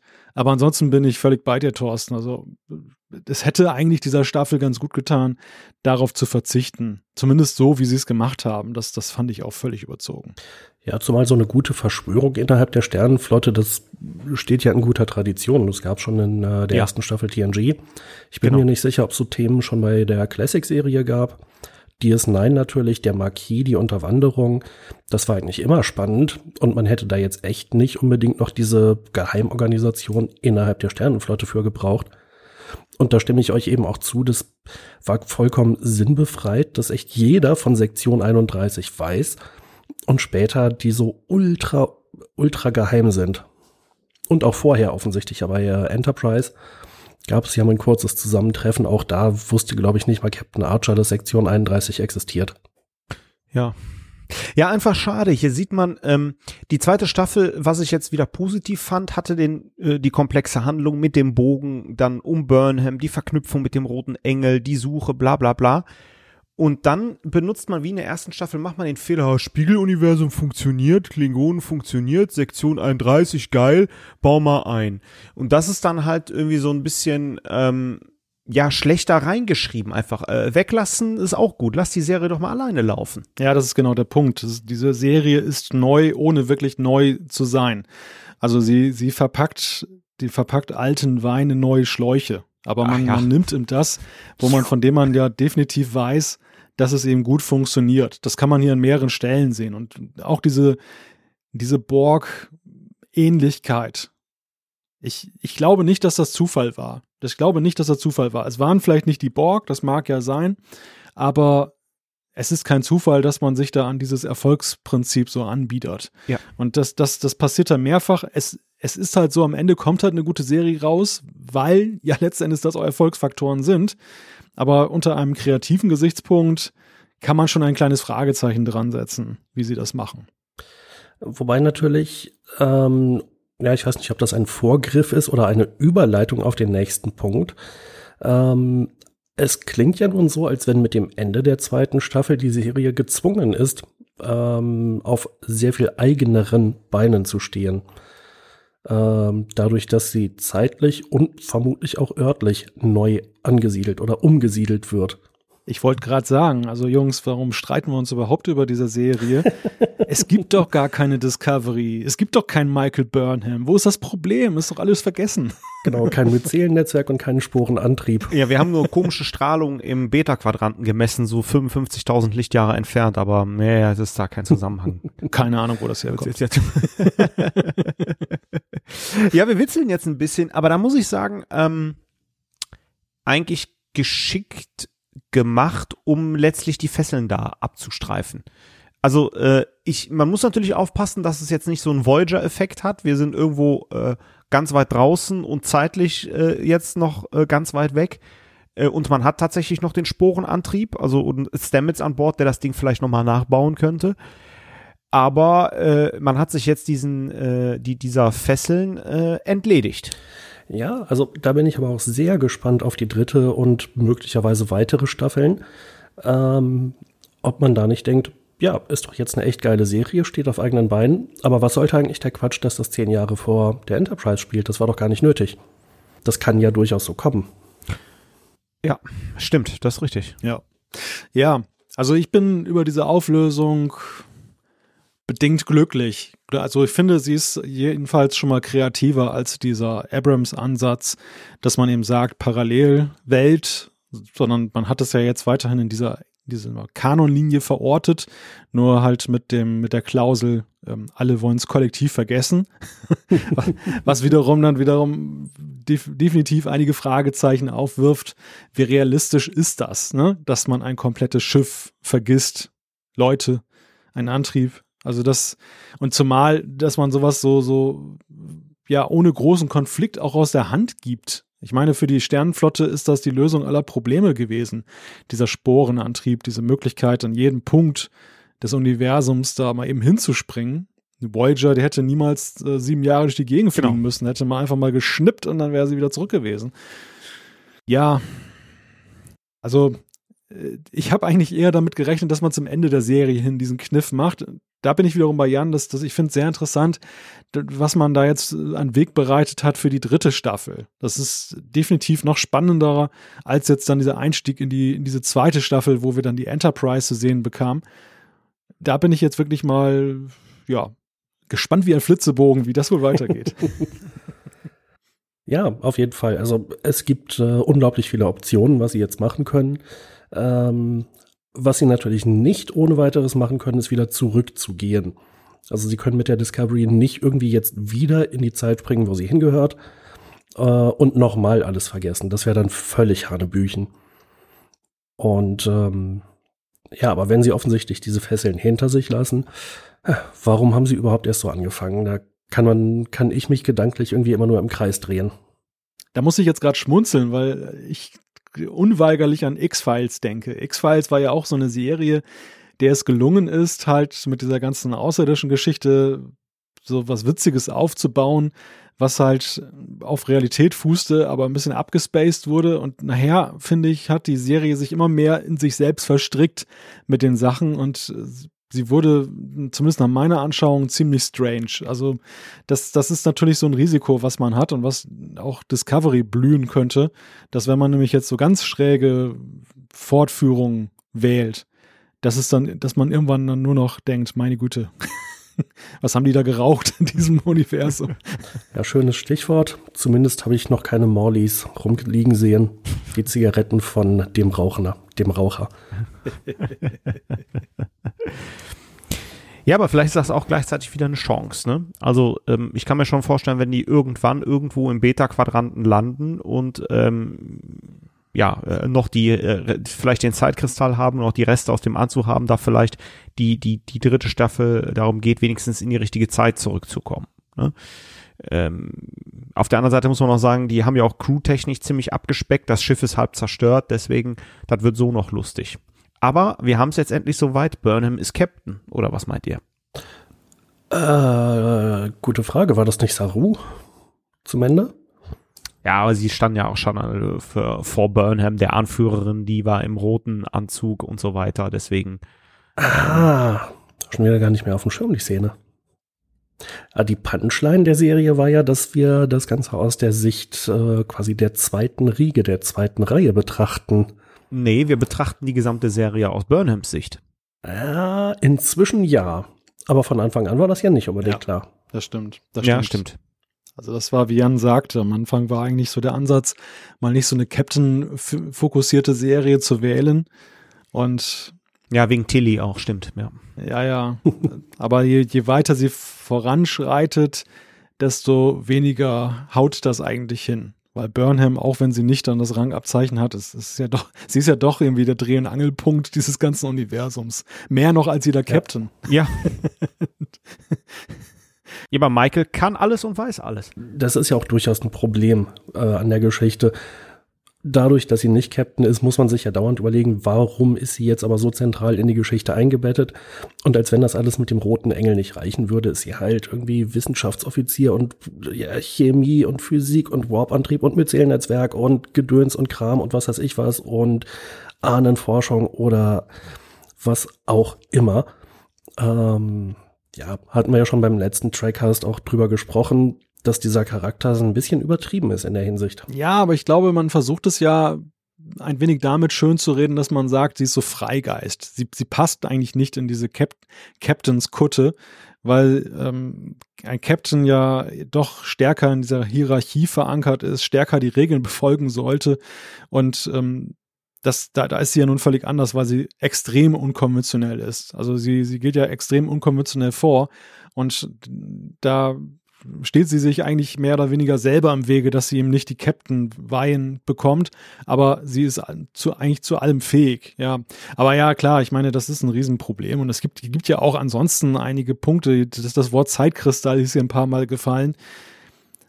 Es gibt so ein paar Kunstgriffe und, und, und Dinge in dieser Serie, die immer wieder Bauchschmerzen bereiten. Also jetzt diese Zeitkristalle, das war so wirklich die absurdeste, absurdeste Sache dieser zweiten Staffel. Dieser, Ja, vor allen Dingen, wo liegen die in diesem klingonischen Ko Kloster, verdammt nochmal? Da ist überhaupt kein Zusammenhang. Die haben Worfs gutes altes Kloster genommen. ja, und da wachsen auch die Pflanzen ganz schnell. Ja. Mit dem grünen Daumen. Seramis. Ja, nicht nur die Pflanzen, ja auch äh, Ashs Sohn, wenn ich es richtig verstanden habe. Der ja auch blau ist. Ja, da hatte Ja. ich übrigens noch kurzzeitig die Theorie, das ist der Albino aus der DS9-Folge, der da äh, besiegt wird, aber Pustekuchen, der ist ja dann doch, äh, Ashs Sohn ist ja dann, weiß ich nicht, in einem Monat irgendwie 40 Jahre gealtert oder so. Ja, diese, diese Klosterklamotte ist der größte Scheiß, oder? Also, Ja, ja. das, Das, das, war schon ziemlich albern. das, das gibt zwar nette Bilder ab, muss man sagen. Also, das haben sie ja schön in Szene gesetzt, aber wenn man sich jetzt mal damit auseinandersetzt, diese, diese gemeinsame Sohn-Thematik, der dann da so vorgealtert ist, Zeitkristall und so weiter. War. Also, das einzige Gute, was man dem abgewinnen kann, ist, und da sprechen wir ja auch jetzt dann ja, ja, fast gleich schon darüber, wenn wir über die Charaktere sprechen, mit Blick auf Pike, dass es ihn halt in einen sehr heldenhaften Kontext rückt, eben Ja. diese Entscheidung, dass er entgegen dieser Vorschau auf sein eigenes Schicksal eben sagt, ich ziehe die Nummer durch. Und äh, dachtet ihr nicht auch am Ende, ähm, er geht jetzt drauf und er kriegt diesen Unfall, er kriegt diese Verbrennungen, als das, äh, als sie die Enterprise retten wollten. Ich habe fest gedacht, so jetzt passiert's. Und er hat sich ja selbst, und das ist wirklich geil gemacht, in dem äh, Lämpchen-Rollstuhl äh, gesehen. Und das, dieses Foreshadowing war richtig geil. Und Malte, du hast das perfekt gesagt. Er ist jetzt der strahlende, tragische Held, muss man ja sagen. Wir wissen ja, was mit ihm passiert. Ja, genau. Also ich hatte mich auch gefragt, wird das noch innerhalb dieser Serie passieren? Aber diese Vorschau war natürlich super, ähm, dass sie das aufgegriffen haben. Äh, auf der anderen Seite, ich glaube, Malte meinte eben, Pike ist ein tragischer Held. Naja, ich meine, was war denn die Alternative? Okay, also wenn ich den Zeitkristall liegen lasse, dann komme ich nicht in den Rollstuhl, aber dafür wird das Universum vernichtet. hm, Ja. Schwierige Wahl. Wäre aber ein interessanter Twist äh, gewesen an der Stelle. Ich meine, wir wissen ja, was mit Pike passiert, aber ähm, wäre es nicht Pike, der hätte doch die Finger davon gelassen, ähm, wäre cool gewesen halt an der Stelle, wie die das dann auflösen äh, letzten Mhm. Endes. Aber das hätte dann die Serie beendet, also es bringt die Handlung nicht weiter. Deswegen Pike musste dies einfach tun und deswegen ist es Pike. Ja, es ist natürlich an der Stelle, da hat Jan schon recht, wieder Stereotyp, dass so ein, ein Anführer in Star Trek natürlich immer über allem steht und nicht an sich selbst denkt, sondern an die Allgemeinheit und das Universum. Anstatt sich selber noch ein bisschen Lebenszeit oder schöne Lebenszeit herauszuholen. Das, das ist natürlich schon so ein Punkt. Also ich glaube, das ist, das ist ja schon tatsächlich ein, ein realistischer Konflikt. Würde denn jeder von uns wirklich dann das Universum retten wollen oder ist man dann sich nicht selbst der Nächste, wenn man sowas sieht? Das, das ist ja Äh. schon eine Frage. Nein, ich meinte das jetzt eher bezogen darauf, wenn er diesen Kristall jetzt nicht mitnimmt, dann wird das wahrscheinlich sogar ziemlich schnell gehen, dass das Universum kaputt ist, weil dann äh, Control gewinnt und dann wahrscheinlich irgendwie in zwei Wochen das Thema durch ist. Also so gesehen hat er ja jetzt Zeit gewonnen. Ja, aber er hätte ja auch darauf pokern können, dass er noch eine andere Lösung findet. Na, das schien ja an der Stelle so, dass es keine andere Lösung gibt. Also entweder Zeitkristall oder das Universum wird vernichtet, weil Control gewinnt. Ja. Oder alles Leben wird vernichtet. Äh, deshalb fand ich, das war so eine völlig unsinnige Entscheidung. Ja, natürlich muss er jetzt den Kristall holen. Was soll er denn sonst machen? Also das wäre, das war jetzt mehr egoistisch, als es gewesen wäre, den Kristall liegen zu lassen. Ähm, es sei denn, man hätte jetzt aus dieser Prophezeiung oder aus diesem Blick in die Zukunft rausgelesen, nee, irgend, auf, auf irgendeine Art und Weise wirst du irgendwann später im Rollstuhl landen, was ja nur bedeuten kann, das Universum geht nicht unter. Hm, fällt mir gerade auf, da hätte man natürlich jetzt einen interessanten Plot draus bauen können. Ja. Also, wie kann das Universum nicht untergehen, wenn er den Kristall nicht nimmt? Gibt es da vielleicht doch eine Alternative, einen Ausweg aus dem Dilemma? Hm. Ja. ja, aber es, es ist schon richtig. Man kann es natürlich auch völlig anders sehen, dass man eben sagt, das, das war halt der, die ganze Zeit dieser Elephant in the Room, dass halt diese Frage stand, wie kann man diesen Pike jetzt in Einklang bringen mit dem Pike, den wir eben kennen aus früheren Serien. Und an der Stelle musste das halt dann mal gerade gestellt werden. Es war eigentlich nur die Frage, wie und nicht, ob man das irgendwie mal auflösen muss. Ja, wobei, ich muss gestehen, Talos 4 Tabu habe ich, wenn überhaupt, das letzte Mal vor 30 Jahren gesehen. Ähm, wurde eigentlich geklärt, wann in der Star Trek-Zeitlinie Captain Pike in den Rollstuhl kommt? Ähm, das, das spielt ja jetzt, glaube ich, knapp zehn Jahre vor der äh, Enterprise Fünf-Jahres-Mission mit Captain Kirk auf der Brücke. Und Nee, es nee, dauert, glaube ich, noch fünf Jahre, bis das Unglück passiert. nee, ich meinte nicht den Käfig, sondern Nee, nee, wir müssen aufpassen. Die, die, die richtige Reihenfolge ist ja, die Handlung des Käfigs findet statt, Discovery zweite Staffel findet statt und äh, Pikes Unglück findet statt. Enterprise startet mit Kirk und dann ist ja Talos 4 ein Tabu, wo Spock halt äh, ähm, den äh, Pike äh, in dem Rollstuhl einkassiert und wieder zurück nach Talos 4 bringt. Das ist die richtige Reihenfolge. Ja, genau, das meinte ich auch. Und wird in der Folge Talos 4 Tabu eigentlich geklärt, wann Pike in den Rollstuhl kam? Ja, die sagen so ein bisschen vage, meine ich, vor fünf Jahren oder so hatte er dieses schwere Unglück. Dann wäre es ja in der Tat noch schätzungsweise fünf Jahre in der Zukunft aus Perspektive der zweiten Discovery-Staffel. Ja. Also es vergeht, glaube ich, noch ein äh, bisschen Zeit. Ähm, was ich ganz witzig finde, ist übrigens, äh, wenn wir mal gerade bei Talos 4 sind, äh, ich habe das ja wie folgt geguckt. Ähm, es war ja diese Folge, ähm, jetzt muss ich mal überlegen, äh, Licht und Schatten, Light and Shadows, auch die siebte. Das war übrigens auch die, wo die auf die KI treffen. Also sozusagen Wendepunkt in der Story. Ähm, und äh, Burnham findet ja am Ende raus, es geht nach Talos 4. Was habe ich gemacht? Netflix schnell rüber geswitcht und habe mir tatsächlich Talos 4 ein Tabu Teil 1 und 2 von TOS nochmal angeguckt und habe das total gefeiert. Ich habe das wirklich total gefeiert, weil ähm, das fand ich richtig guten Fanservice und ich bin ja auch so ein bisschen TOS-Fan da an der Stelle. Und als ich mir dann die achte Folge angeguckt habe, die tatsächlich auf Talos 4 spielt und Wiener spielt wieder mit und ähm, die Talosianer spielen mit, also das, die heißt, glaube ich, If Memory Serves, äh, die Folge bei Discovery, mega gut. Das war richtig, richtig gut für die, für alle TOS-Fans. Richtig gut gemacht. Da haben wir gute Arbeitsteilung gemacht. Ich habe nämlich vor If Memory Serves die Folge Der Käfig nochmal geguckt. Aber nicht Talos 4 Tabu. Sehr schön, sehr schön. Ja, den Käfig hatte ich auch irgendwann mal geguckt, ja. Mhm. Sehr, sehr cool. ja, und ich glaube auch, äh, Talos 4 Tabu muss ich jetzt auch bei nächster Gelegenheit mal nachholen. Ja, da, äh, das ist richtig geil mit äh, Spock eingebettet und äh, das ist richtig gut gemacht, die Folge. Also ich habe nur den Wetterbericht geguckt. Ach, du bist doch ein Langweiler. aber Malte, äh, ich weiß, du bist nicht wirklich der größte TOS-Fan, aber Talos 4, ein Tabu, das ist sogar ein Trackcast wert. Weil es hat TOS-Elemente, hat diese alten The Cage-Elemente, äh, ist für TOS, für die erste Staffel TOS eine richtig gute Folge. Mhm. ich glaube, wir müssen noch ein bisschen Überzeugungsarbeit leisten. Aber naja, wir sind ja schon mitten im Thema Pike. Ähm, ja. Wie fandet ihr denn den Schauspieler oder die Darstellung? Ja gut, ich hatte ja keine Erwartungen an äh, Pike. Ich äh, rechne jetzt mal hier wieder ähm, das Abrams Worth raus. Wir kennen Pike ja eigentlich zum einen äh, als Lämpchenmann und zum anderen äh, in Talos 4 ein Tabu, was ja Szenen aus The Cage verwendet, wo ich sage, ja, das passt, also nehme ich ab. Ich bin da ja relativ unbefangen, weil ich jetzt ja der Classic-Serie nicht so verhaftet bin, was dann halt doch eine ganz andere Perspektive ermöglicht. Ich mochte ihn eigentlich ganz gerne. Also ich fand ja. ihn gut dargestellt, ich fand den Schauspieler gut. Fast so ein bisschen traurig, dass das so zum Ende der Staffel dann klar ist, dass es das mit ihm gewesen ist.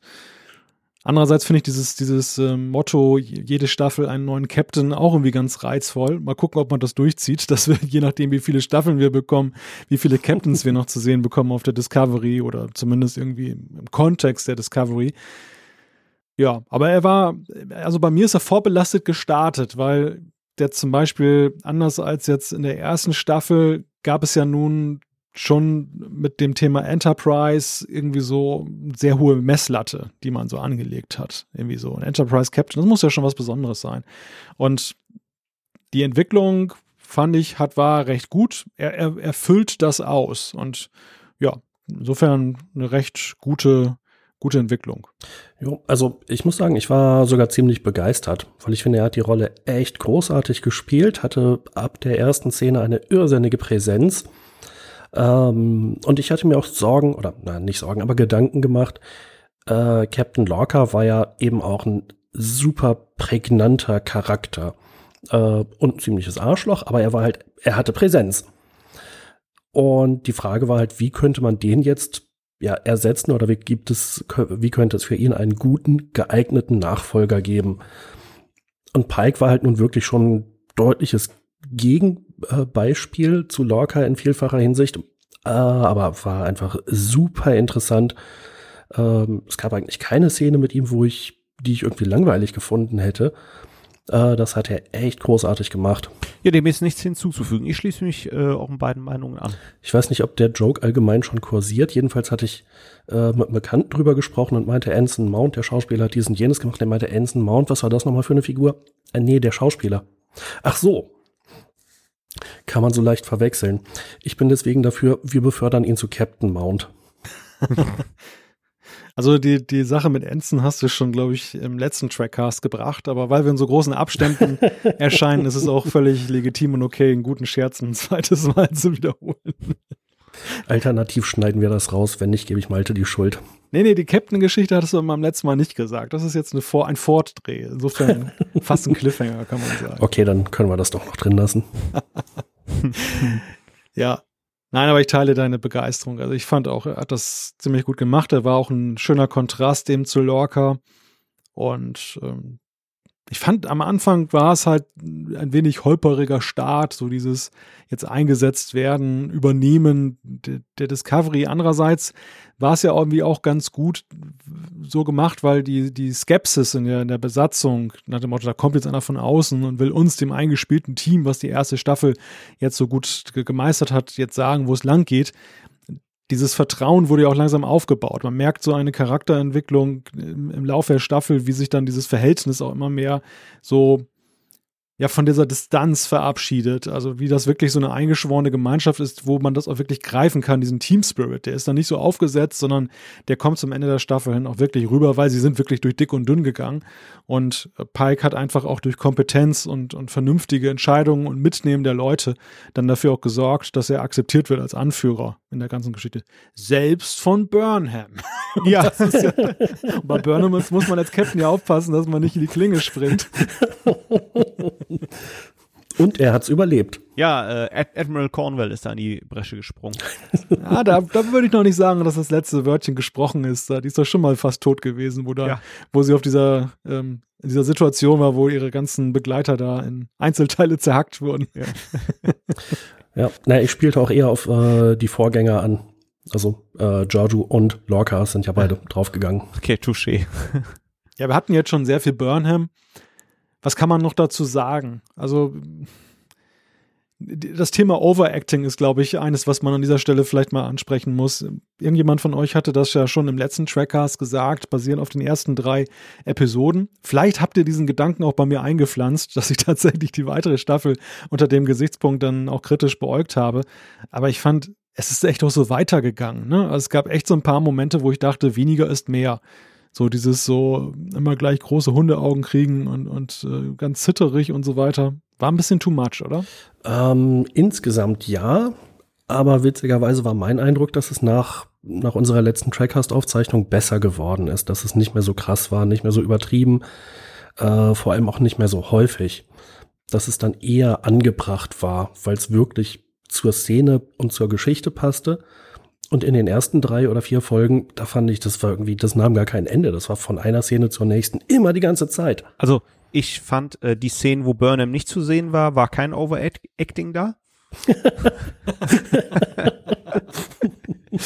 ähm, Spaß beiseite. Ganz schlimm fand ich's bei, ähm, das war glaube ich ein äh, äh, der beim Karons Pfennig oder ein Pfennig für Karon, diese vierte Folge, wo Saru kurz vorm Abnippeln ist äh, da fand ich es furchtbar. Und ähm, auch einige Szenen mit Spock, aber dann war es so hoch runter. Also es ist mir immer mal wieder aufgefallen, aber äh, manchmal ging es auch. Also ja, äh, ich glaube, wir zum einen sind wir auch so ein bisschen äh, aus der ersten Staffel noch, äh, Burnham war ja da schon eher so ein bisschen emotionsloser und zu sachlich unterwegs. Und ich glaube, das versuchte man jetzt so ein bisschen nachzuholen und ähm, vielleicht war es auch einfach so geschrieben. Also ich möchte nicht unbedingt der Schauspielerin das alles in die Schuhe schieben. Äh, ich bin so zwischen euch irgendwie. Ja, also ich glaube, Malte hat es super gesagt. Warum lobe ich eigentlich immer Malte heute? Weniger ist mehr. Hätte da echt über die Staffel hinweg gut gepasst. Ja, stimmt, sonst lobst du mich eigentlich immer. Ich krieg zu wenig Lob von dir heute. ja, sag doch mal was Zustimmungsfähiges. Ja, auch wieder wahr. Ich äh, gelobe Besserung. Nee, ach, alles gut, alles gut. Im Zweifelsfall muss ich Malte dafür jetzt gleich dreimal heftig widersprechen. Ja, ich bin gespannt. Ja, Sa Saru. Saru. Oder wollen wir noch zu Burnham was sagen? Nee, Burnham bin ich fertig. Jo. Das hast du schön gesagt, Thorsten. Also Saru, da kann man ja vielleicht einleiten mit, da bricht man sich keinen Zacken aus der Krone. also ich meine, was, was für ein Twist äh, in dem Charakter. Ähm, fand ich äußerst spannend zu verfolgen und ähm, man hat den Stiefel ja durchgezogen. Vielleicht ging es sogar ein bisschen zu schnell. Also ich hätte dann gern noch mal eine Folge gehabt, wo er sich mit seinen neuen Kräften und Fähigkeiten äh, auseinandersetzt. Ähm, ist auch, glaube ich, der Tatsache geschuldet, dass man noch viel unterbringen musste. Aber ähm, mir hat der Twist gefallen. Ja, auf jeden Fall. Ähm, was Saru selber anging, fand ich das äh, total spannend. Ähm, ich bin mir noch nicht sicher, ob ich es nicht übertrieben fand oder überzogen in Bezug auf seinen gesamten äh, Planeten und sämtliche Kelpianer. Aber ähm, ich dachte wirklich bis zum Ende der Folge, ach nee, kommt, der überlebt doch sowieso. Oh, oh, das ist so vorhersehbar. Und dann dachte ich, was, ernsthaft? Echt? Oh, die lassen ihn jetzt wirklich draufgehen? Ja, es war geil, ne? Hatte ich auch den Eindruck, ja. Das war echt gut gemacht. Und ich fand halt auch sehr schön, dass eben äh, grundsätzlich erstmal sie so zu seinem Heimatplanet gereist sind ähm, und dass das eben auch Thema einer gesamten Episode war. Und äh, ja, den, Die Figur mag ich sowieso. Äh, ich finde das immer so großartig, wie er seine Arme da baumeln lässt, wenn er irgendwo lang geht. Hm. Und ähm, ja, er bleibt einfach interessant und spannend, ist aber in der zweiten Hälfte der Staffel wieder ein bisschen mehr in den Hintergrund gerückt, hatte ich den Eindruck. Ich finde ja grundsätzlich muss man sagen, dass hier die Autoren, bei allem, was man ja kritisieren kann in der Serie, aber eben auch den Mut zeigen, so Potenziale zu heben und sie nicht ewig hinauszuzögern. Also für mich ist eigentlich so ein Vergleich gegeben in der Frage so, Wesensveränderung, wo hatten wir sowas noch bei Data? Data war ja nun immer beseelt von diesem Traum, menschliche Emotionen zu haben und dann wurde irgendwann dieser Emotionschip als Möglichkeit eingeführt. Und man hat sich die sich wirklich dann bis über die Serie hinaus aufgehoben. Dann erst in Generations hat er das Ding dann eingesetzt und dann war es so ja unter Zeitdruck eben in so einem Film, dass das ganze Ding dann äh, einzubauen und, und dass er dann damit zu kämpfen hatte, dann, dass er plötzlich dann ähm, überfordert war mit dieser, mit dieser neuen Perspektive. Und wo ich echt so dachte, okay, es war für die Filmhandlung vielleicht sinnvoll, aber am Ende eigentlich, ja, man hat zu lange gewartet, dieses Story-Element mal zu machen, weil man vielleicht panische Angst hatte, weil es ja nun mal eben auch so einen, so einen beliebten Charakter so umdrehen kann, dass der vielleicht nicht mehr funktioniert beim Publikum. Der, der Data, der emotionslos war, war natürlich ein Publikumsliebling. Wenn der plötzlich so sehr menschlich ist, dann ist er irgendwie langweiliger. Und das Gleiche gilt ja auf eine andere Art und Weise für Saru, der ja nun durch seine Ängstlichkeit und diese Komplexe ja auch ein, bisschen identifizierbar war für die, für die Zuschauer möglicherweise und der jetzt dann so ein bisschen gestellt und mutiger jetzt hervorgeht und damit ja etwas mehr auch finde ich ja prinzipiell in den, in den Hintergrund rückt. Man muss sich, man muss sich was Neues überlegen, um ihn wieder nach vorne zu holen. Und, aber trotzdem finde ich es gut, dass man es einfach gemacht hat, dass man nicht gesagt hat, oh, wir warten bis Staffel 7, bis wir das mal machen, weil wir einfach Angst haben, sondern dass man eben solche Dinge macht. Wir kommen nachher noch auf einen anderen Charakter zu, zu sprechen, wo ich das auch interessant fand, dass man da was gemacht hat. Ja, dem kann ich nur zustimmen und äh, ich, ich glaube, Thorsten hat aber auch eben diesen äh, Aspekt angesprochen, so es wäre vielleicht interessant gewesen, Saru länger noch zuzugucken, wenn er, wie er so seinen Powertrip auslebt. Genau. Könnte ja auch gefährlich werden, ne? Dass er halt so, so, dass, dass ihm die Macht äh, zu Kopf steigt. Genau, also für ein paar Momente sah es ja auch so aus, dass man sich eben auch dachte, pff, wenn er jetzt nicht mehr ängstlich ist, äh, ja, warum soll er sich eigentlich noch was sagen lassen von irgendwem? Ich fand es okay, dass es nicht an die große Glocke gehängt wurde. Frage mich aber auch, ob das vielleicht irgendwann später nochmal kommt. Ja, dass er völlig durchdreht. Hatten wir auch schon in der ersten Staffel. Ja, äh, das, da haben wir ja auch gesehen, wie kräftig und unter anderem auch wie schnell er eigentlich ist. Das wäre natürlich ein Riesenproblem für alle anderen. Und sowas könnte man natürlich auch behutsam in einer dritten Staffel aufbauen. So eine Storyline. Äh, in der zweiten hatte ich jetzt ja nach einer ganz kurzen Frage, nach einer gehobenen Augenbraue in der Hinsicht meinerseits, äh, keine weiteren Anzeichen gesehen, dass das kommen würde. Aber wer weiß, was halt die Zukunft bringt. Aber Malte hat ja gerade auch schon überleiten wollen. Ähm, dann, äh, wen meintest du denn? Ich meinte diesen Roboter. Ariam. Ariam, genau. Ja, diesen Cyborg, oder das ist ja eine Cyborg. Ja, also wie wir erfahren, ja augenscheinlich ein Mensch, der ja nun durch einen verheerenden Unfall die einzige Überlebenschance hatte, eben durch diese ähm, Augmentierung, Augmentation, ja, diese, diese Erweiterung, diese, diese technischen Erweiterungen, die sie dann halt zu einer, zu so einer Art Hybridwesen machen, zu überleben. Und sie ist ja, also diese, diese Folge, in der sie stirbt, ist ja einerseits in mancherlei Hinsicht erhellend, dass wir mehr über sie erfahren. Wir haben uns ja lange gefragt, was hat es mit ihr auf sich?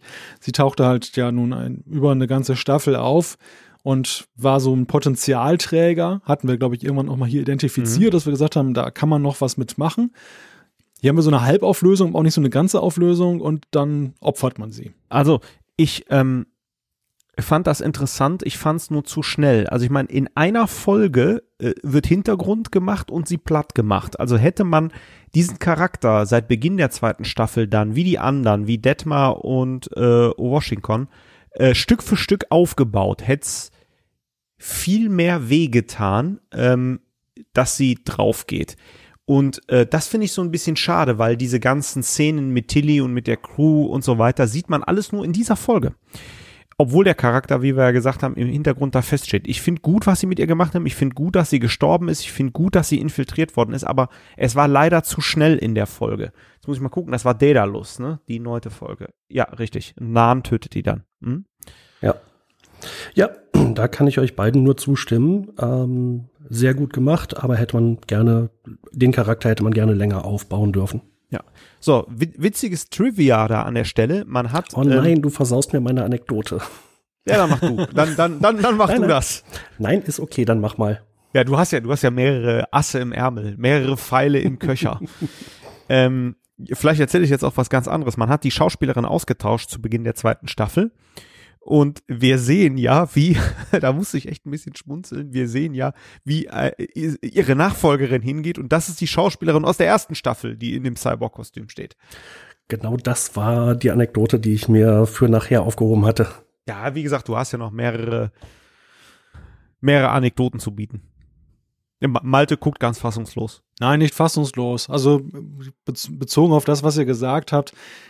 Ja, natürlich ist da ja etwas Kummer, dass man, dass man aus ihr nichts mehr gemacht hat, dass dieser Aufbau der Figur gleichkommt mit einem, mit dem Rausschreiben aus der Serie. Aber gerade das fand ich so wunderbar überraschend und brutal. Und brutal nicht im Sinne von jetzt derb brutal, so wie es ja nun dann in der ersten Staffel mitunter mhm. zuging, sondern eben emotional brutal, weil man als Zuschauer ja nun wirklich eine ganz andere Erwartung an dem Moment hat und dann ähm, wirklich so heftig dann herauskatapultiert wird aus dieser Erwartung. Das, das fand ich interessant. Das sollte bitte nicht zu häufig passieren, aber das war, das war schon auch ein interessanter, interessanter Storygriff. Also es war halt eine sehr intensive Szene, äh, wo Iriam da drauf gegangen ist und ich mehrfach dachte, ah komm, das kriegen sie wieder hin. Und Burnham hat ja gut zugeredet. Äh, oh, doch nicht. Okay, dann, das war jetzt sehr abrupt. Naja, aber ich meine, die ist ja jetzt so irgendwie Cyborgoid äh, die können sie bestimmt wieder auftauen. Nee, auch nicht. Die war jetzt wirklich tot. Ähm, da gab es dann aber auch eine Sache, die mich ja, irritiert hat, nämlich dieser sehr emotionale Abschied von Iriam, äh, den es aber für alle anderen nicht gab. Und da sind ja nun wahrlich genügend ja. Leute draufgegangen. Ja. ja. Unter anderem äh, der der erste Offizier oder der Wissenschaftsoffizier von Pike gleich in der ersten Folge bei diesem vollkommen bekloppten Asteroidenfeldrennen, äh, da hat ja kein Hahn nachgekräht. Mit Jan und mir ist es in dieser Folge so wie das, das Training der Fußballnationalmannschaft vor dem entscheidenden Spiel. Ne? Man kickert sich so die Bällchen immer zu beim, beim, Aufwärmen. Ja, es ist so wahr, es ist so wahr, was du sagst. Das war ja einer der großen Kritikpunkte der ersten Staffel, dass man so vergessen war, dass das da Leute so starben wie die Fliegen und irgendwie erinnerte, erinnerte man sich nicht eine Sekunde an sie. Und hier wurde wirklich so ein riesiger Aufriss gemacht um ein, ein Crewmitglied, was ja nun ja, so irgendwie in der zweiten, dritten Reihe unterwegs war. Das ist in der Tat ein Riesenkontrast. Man könnte vielleicht positiv sagen, gut, sie haben was draus gelernt aus, aus der Vergangenheit. Aber nein, es erscheint halt nicht so, als wenn die was gelernt haben, sondern als wenn es eben an dieser Stelle einfach opportun erschien. Und das, das, ja, das finde ich auch nicht schön. Zumal man hat sie aus dem All geborgen, um sie wieder reinzuschießen, ne? Tradition. Ja, mit Sternflotte Leichentuch. Okay. Mach, mach das alles angenehmer. Mit dem Mark IV Torpedo. Genau. Mach vielleicht auch ein Genesis-Planet irgendwo in der Nähe. Genau, Staffel 3, The Search for Irium. Oder ja, genau, so eine Genesis-Geschichte dann. Also nicht mit Phil Collins, sondern mit Spock. Hast du den Invisible Touch? nicht schlecht. Ich suche immer noch nach einem passenden Songtitel. No Son of Mine. I can't dance. I can't dance, ja genau. Und wenn alle Stricke reißen bei der Beerdigung Jesus, he knows me.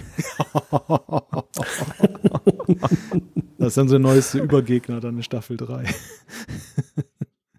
ja. Verlassen wir, verlassen wir mal. Und dann hast du zum Schluss eine World of Confusion. ja, jetzt haben wir auch das äh, ein Medley aller Genesis-Titel hinter uns gebracht. Nächster an der Liste, was passt denn zu dem? Spock. Ja, haben wir eigentlich schon, oder? Den haben wir, ja. Ne? Den können wir, glaube ich, abhaken. Ja, ich glaube auch. Giorgio. Ja, sie ging mir ja nachher schon tierisch auf den Zeiger. Da hätte ich mir gewünscht, dass sie drauf geht. Nachher erst. ich fand sie von Anfang an nervig. Ja, völlig überdreht der Charakter. Ne? Also. Ja, auch so, so sinnbefreit in jeder Hinsicht, was sie irgendwie alles kann und weiß und macht und tut und darf. Ähm, erst zum Ende hin gab es eigentlich, die hatte ich den Eindruck, dass sie mit Burnham irgendwie doch eine innigere Verbindung hat, als man das so bisher wahrgenommen hat in dieser Staffel. Und dass irgendwie doch mehr von unserer Giorgio in dieser Imperatorin zu stecken scheint, als das bisher so aussah. Und äh, sie war ja regelrecht bereit, sich für Burnham zu opfern. Das hätte ich früher so nicht angenommen von dieser Ausgabe von Captain oder äh, naja, von Giorgio.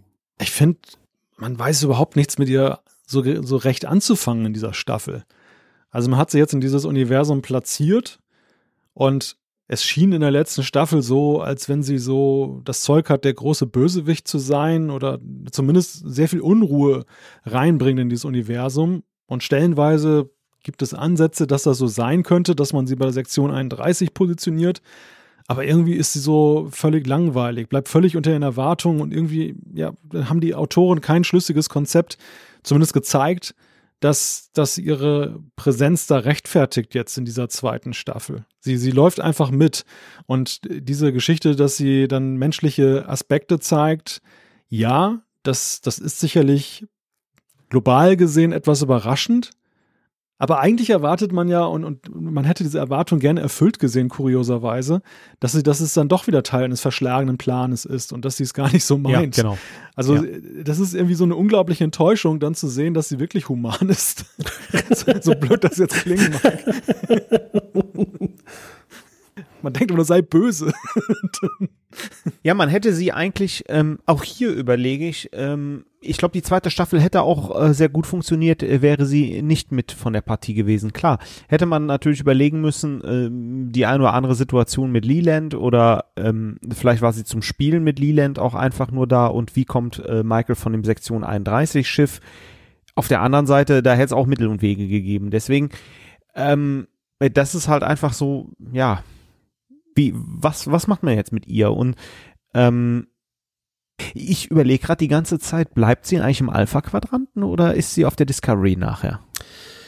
Ich meine, sie ist nicht auf der Discovery, richtig? Hatte ich auch gerade überlegt. Also das wäre natürlich schön, wenn sie zurückbleibt. Also für mich ist sie nach dieser Staffel Captain Google. Don't be evil. Und ich habe endlich die nötige Genesis-Anspielung gefunden. Es ist der Mama-Komplex. Oh. Sehr schön. Auch sehr gut. Ach, sehr schön. Sehr fein. Ja, ich meine, aber das ist jetzt ein Sprung weit weg, aber mir fiel gerade noch mal ein mit Blick auf die, auf die roten Engel.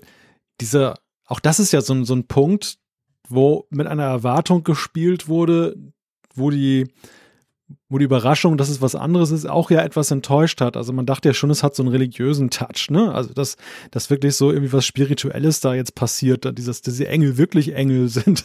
Und dass, dass sie es dann nicht sind, ist natürlich eine Überraschung, aber nicht eine auch, die man herbeigesehnt hat. Ne? Also auch da so, ja, Ja, ist halt Star Trek typisch, ne? Also es ähm, wird halt äh, anders aufgelöst und halt nicht religiös. Also wie kommst du jetzt von Giorgio auf den roten Engel? ich habe die ganze Zeit noch drüber nachgedacht. Gut. Multitasking, Thorsten. Ich wusste gar nicht, dass du eine Frau bist. Ja. Leland. Ja, Der Mann mit dem, mit dem Bohrhammer im Kopf. also eine Zeit lang war ich irgendwie fest davon ausgegangen, äh, Leland und Giorgio wären eigentlich nur quasi in die Serie injiziert, um die Sektion 31 Serie irgendwie zu, zu booten, zu starten.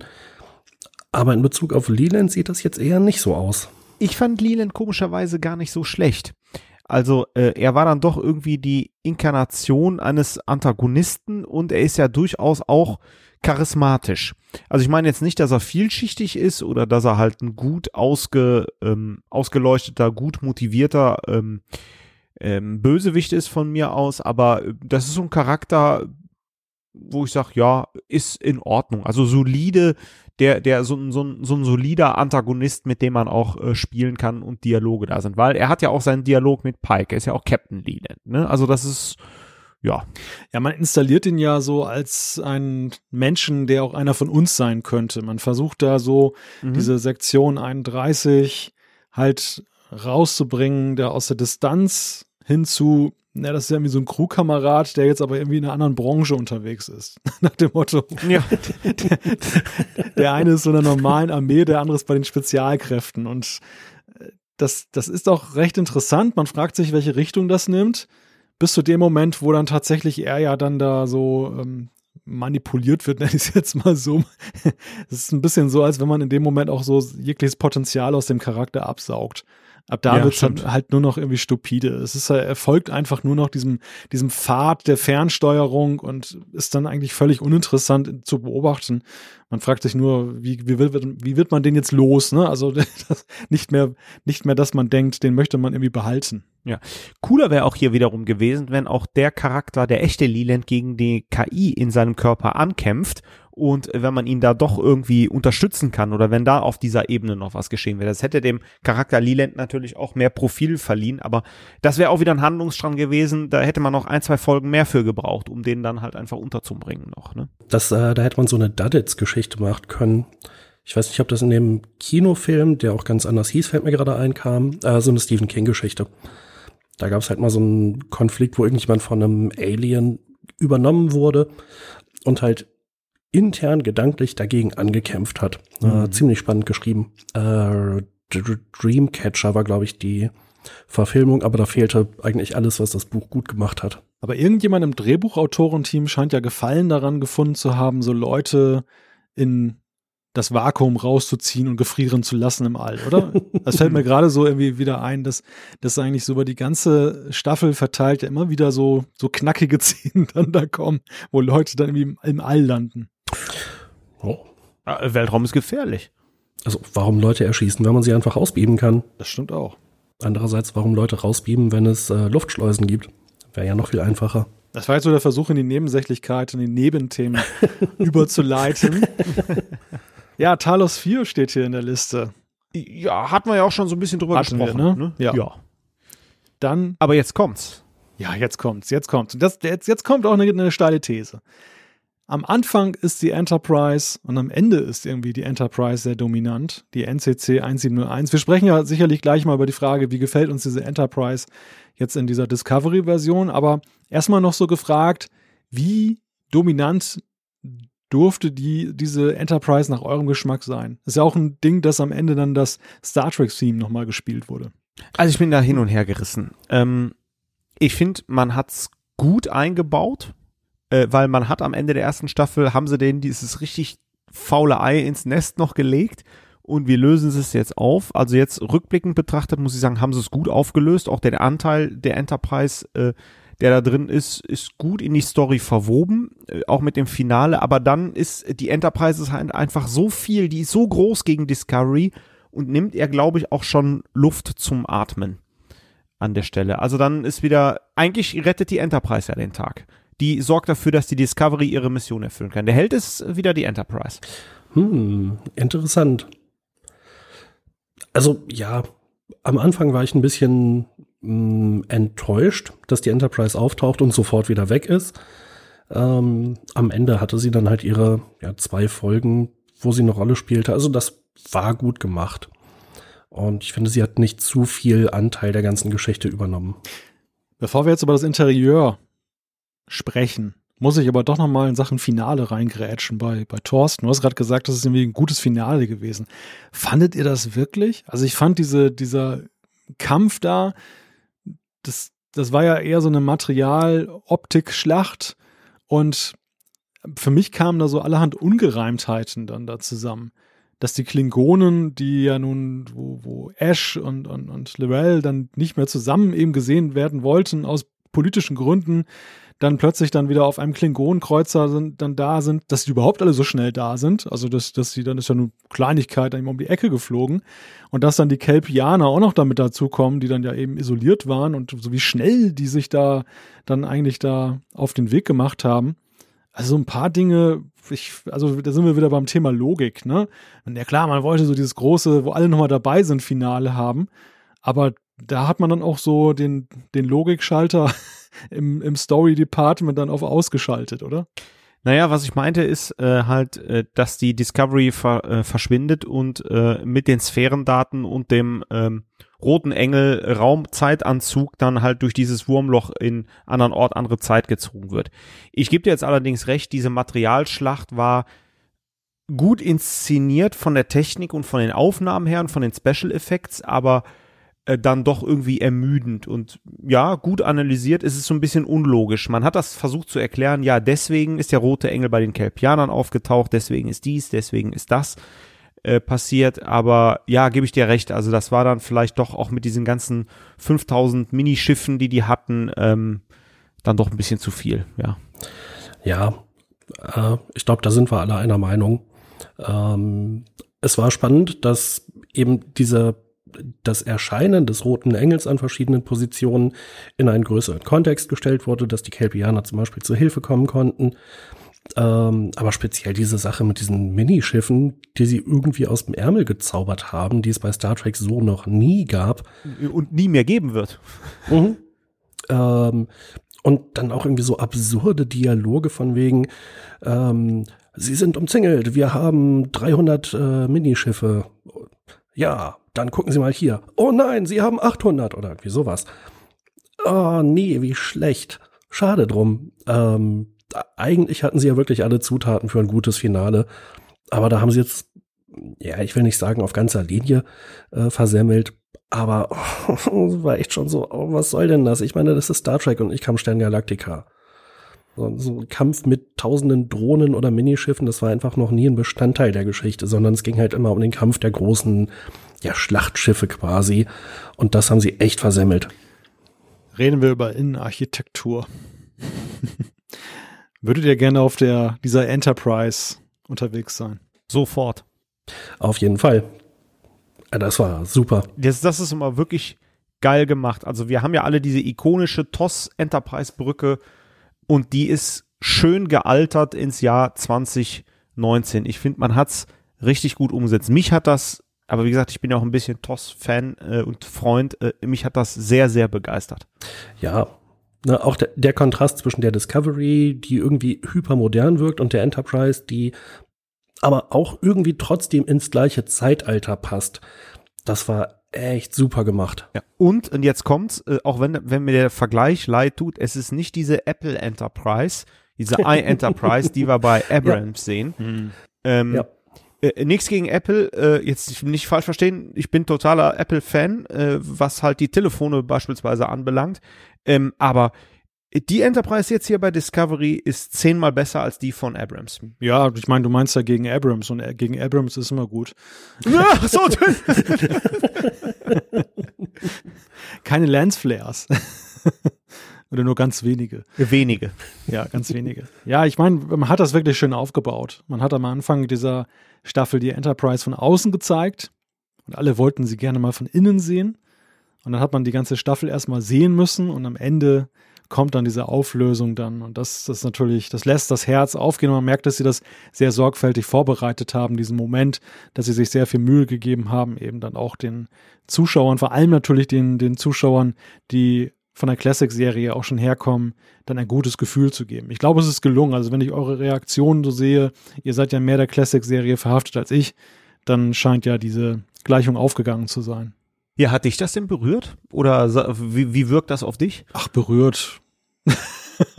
ja, im Sinne von, vielleicht war es der falsche Begriff. Äh, wie, wie wirkt das auf dich? Ich fand sie ästhetisch. Also ich fand sie, ich fand sie gut und ich kann euch auch folgen in der Sache, dass man es hingekriegt hat, diesen, diesen eigentlich nahezu fast unlösbaren Spagat zwischen dieser Modernität der Discovery und diesem, diesem klassischen Design, wo man eine Brücke schlagen musste. Ich finde auch, es ist wesentlich besser gelungen als bei Abrams, wo man echt das Gefühl hat, ähm, diese Enterprise ist aus der Zeit gefallen.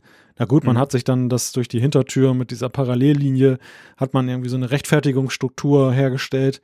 Aber hier ist es, ich finde es gut, man hat es gut gelöst. Ja. Ja. Ja, kann man uns, glaube ich, einfach drauf einigen. Große Einigkeits-Trackcast. ja. Die erste Direktive, insbesondere für die Kelpianer. Wir haben ja ein paar Mal diese, diese Direktiven-Thematik. Ne? Also wir haben sie ja auch ja schon in die Sachen dieser, dieser Menschen, da haben wir ja beim letzten Mal drüber gesprochen, die dann New eben Eden. Um, genau, New Eden, die da umgesiedelt wurden gegen ihren Willen. Und dann eben die Frage, inwieweit kann man die jetzt mit Technologie zusammenbringen, Pike hat ja dann diesen Deal da gemacht. Jetzt haben wir dieses andere Thema mit den Kelpianern. Erzählt mal kurz. Willst du, Jan? Soll ich?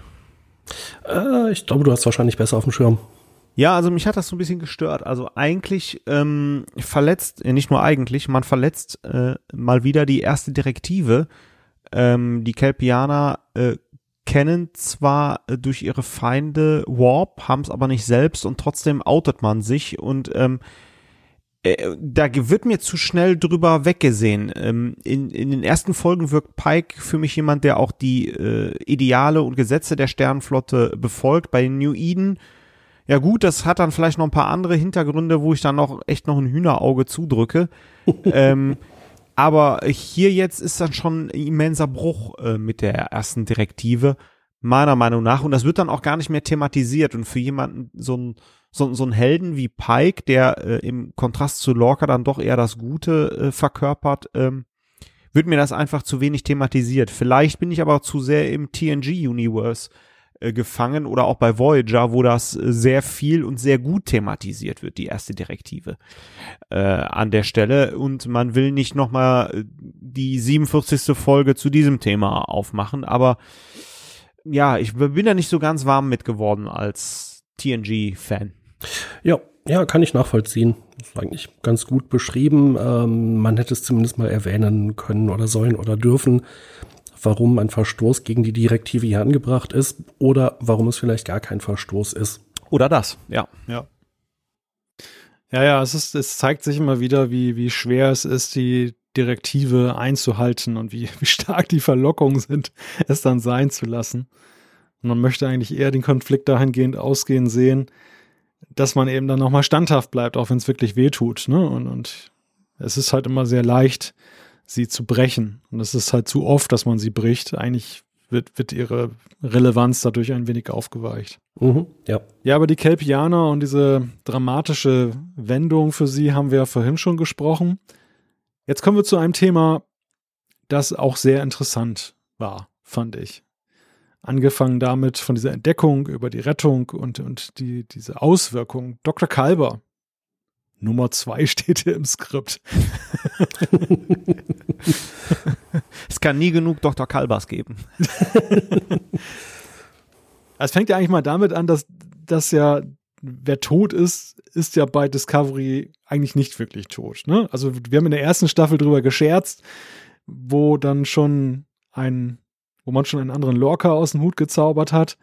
Aber es ist ja mittlerweile schon eine ganze, ja, mehrfach ja passiert. Giorgio, ähm, Admiral Cornwell ist ja eigentlich auch, war tot geglaubt, auch wieder aufgetaucht.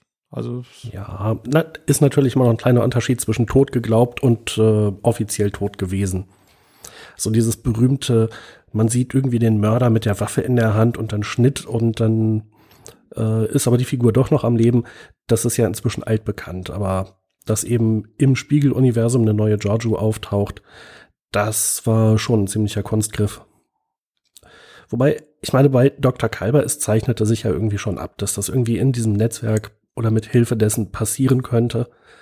Und na, es ist natürlich interessant, äh, dass wir hier ja eine Beziehung zwischen zwei Charakteren haben, die eigentlich beide nicht in der, der ersten Linie der Hauptcharaktere stehen.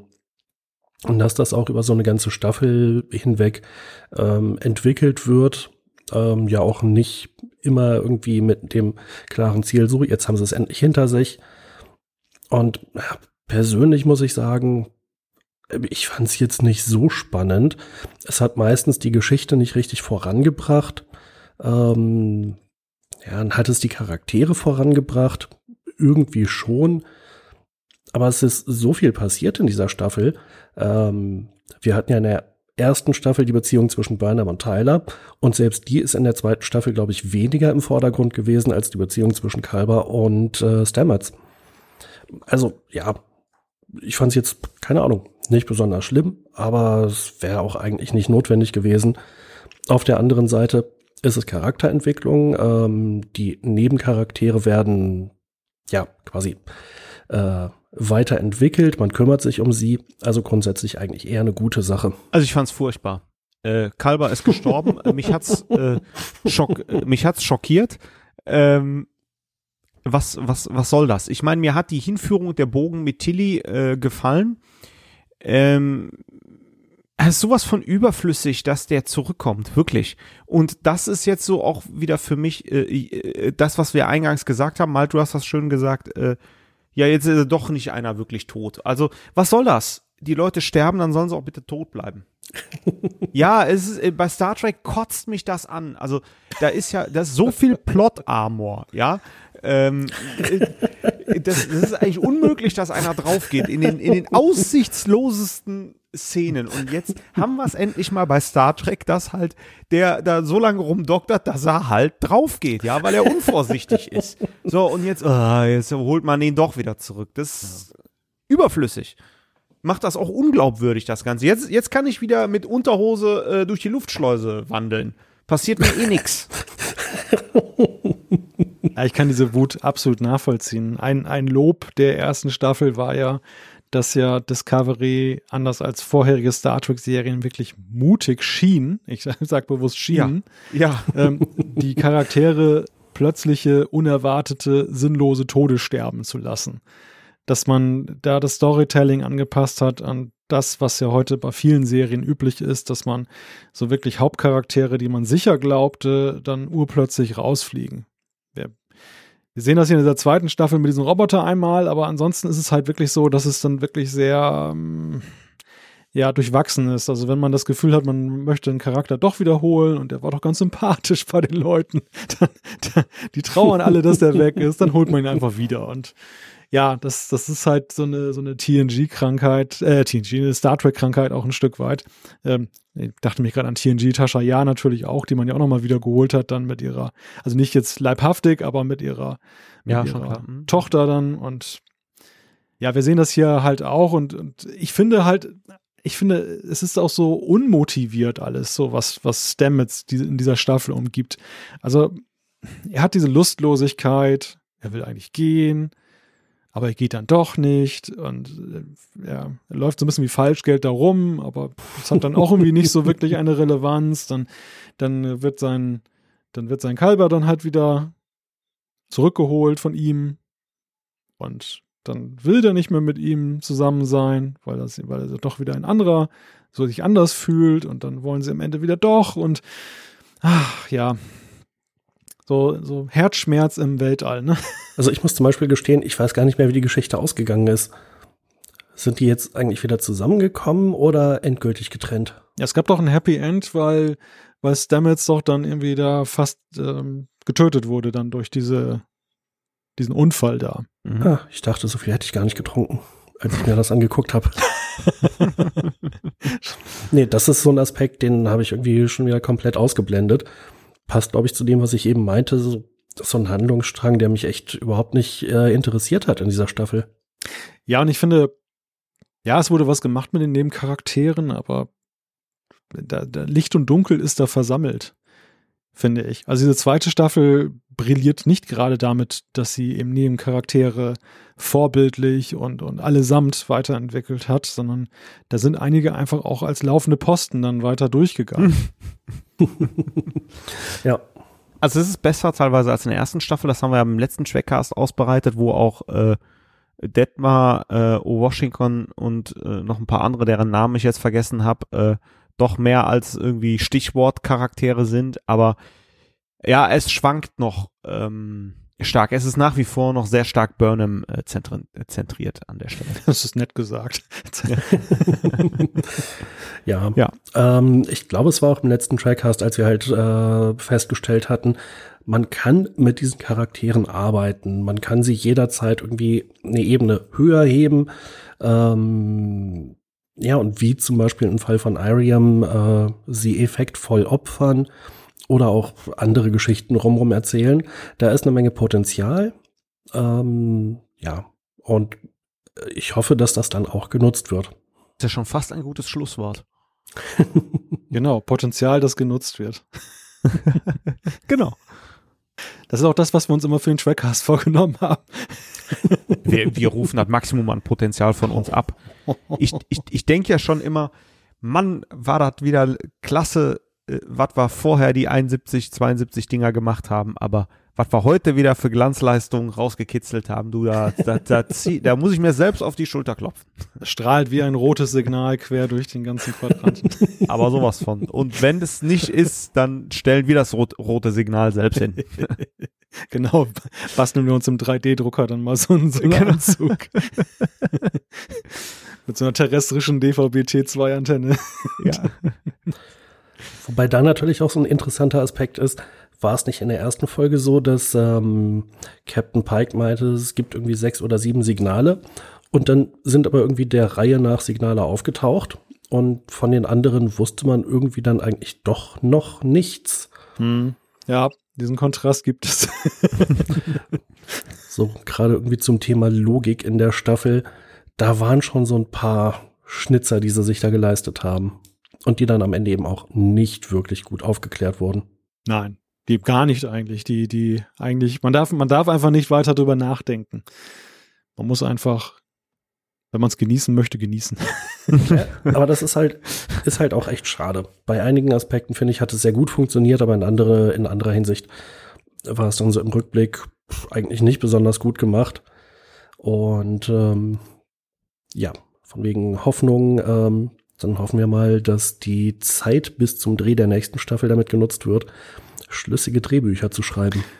Ja, man fragt sich, wie das passieren kann, weil diese ganze Staffel wirkt ja schon so in Gänze gedacht. Also man glaubt ja jetzt nicht, dass die einfach angefangen haben, wie, wie das früher mal war und dann wurde Episode um Episode dran gekettet und am Ende gab es dann vielleicht einen roten Faden, aber vielleicht auch eben auch nicht. Sondern dieses Storytelling erhebt ja schon den Anspruch, dass am Anfang eben ein roter Faden zumindest skizziert wird, da, oder mehrere Fäden wahrscheinlich dann konzipiert werden, die irgendwo hinführen. Und dann ist es eben die Frage, dann ähm, Feintuning, dann die Drehbücher dann so zu schreiben, dass, dass das dann eben das aufnimmt und für Episode für Episode dann plausibel umsetzt. Und man fragt sich halt, wie kann sowas passieren? Klar, es ist, es ist nachvollziehbar, dass am Anfang eben sieben Signale her mussten, um dem ein, eine gewisse Gewaltigkeit zu geben, die dann eben rechtfertigt, dass man halt da so mit dem Top-Personal hinterhergeht. Und gleichzeitig eben ist es dann eben so, dass man dann für die eigentliche Storyline das dann eben dann hintereinander eigentlich brauchte und nicht gleichzeitig, weil man, wie, man hätte, wie hätte man das erklären wollen, nach welcher Reihenfolge man da vorgeht? Ach, Kelp, die Kelpianer sind näher, da fliegen wir erstmal hin. Geben wir mal ins Navi ein. Wäre ja ganz sinnvoll gewesen. Wenn man nicht den Sporenantrieb hätte, dass man sowieso halt irgendwie beliebige Entfernungen in beliebiger Zeit, äh, beliebig kurzer Zeit zurücklegen kann. Wohl wahr. Wann dürfen wir eigentlich mit der dritten Staffel rechnen? Im Herbst, oder? Ich habe noch nichts Genaues gehört. Würde mal auf den Herbst tippen. Ich habe keine Ahnung. Also sprechen wir uns Anfang 2020 wieder. EPK-Serie kommt ja vorher noch. Ach so, okay. Also haben wir noch eine Perspektive. Ja. Sonst hätte ich euch jetzt an dieser Stelle frohe Weihnachten gewünscht. Einen guten Rutsch.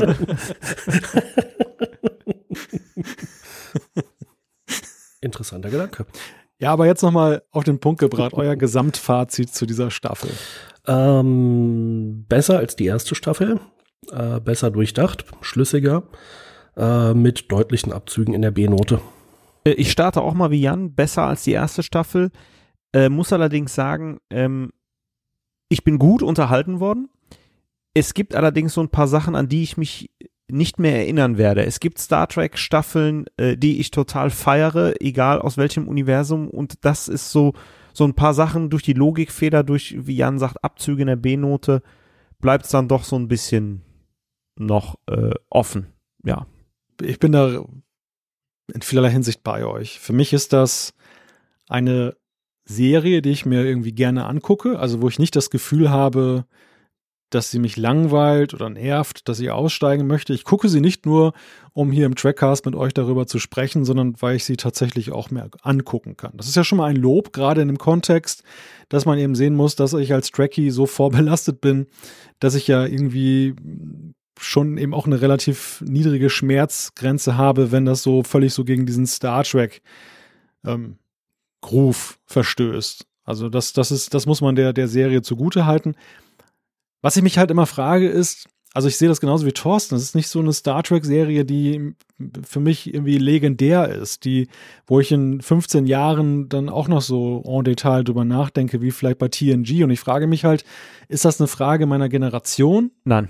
Dass mich TNG einfach geprägt hat damals, so in einer, einer ähm, bestimmten Lebensphase?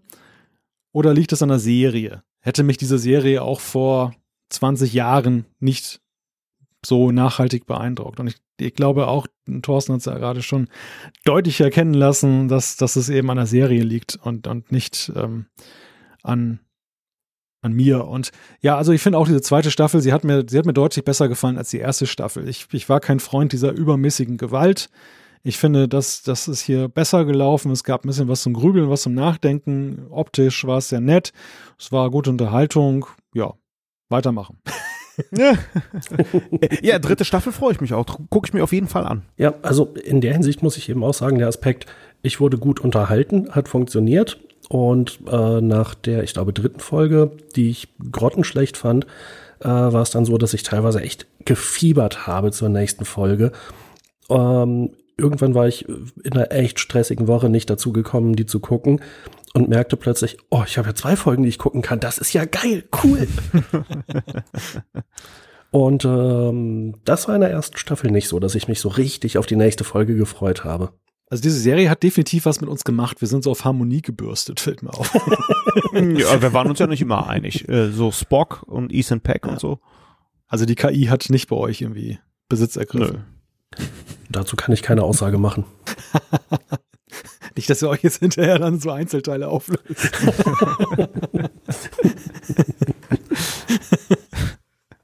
Na gut.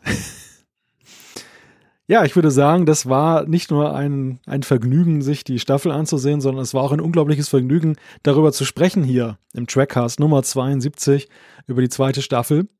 Und ja, auch da würde ich sagen, weitermachen, oder? Ja, auf jeden Fall. Äh, hat mir wie immer sehr viel Spaß gemacht. Und ja, wie schon angekündigt, dies war äh, eine Pause von der Pause, nicht jedoch deren Ende.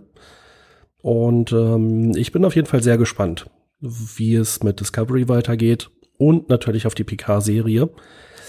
Hm, naja, alle Einschätzungen dazu werden hinfällig sein, wenn die Serie angelaufen ist. Dann sehen wir weiter. Und ich freue mich auf das Picard-Manöver. Man kann zumindest sagen, dass das Paramount und CBS sehr viel dran setzen, uns immer wieder aus der Pause herauszuholen, indem sie uns gerade kräftig Nachschub ja. liefern, wo wir einfach nicht Nein sagen können zu einer Unterbrechung der Pause. Aber für heute soll es erstmal gewesen sein. Wenn ihr uns schreiben möchtet, schickt uns eine E-Mail an post.trackcast.de, klickt auf den Gefällt mir-Button bei Facebook oder folgt uns auf Twitter. Alle Infos zur Sendung gibt es auch auf www.trackcast.de.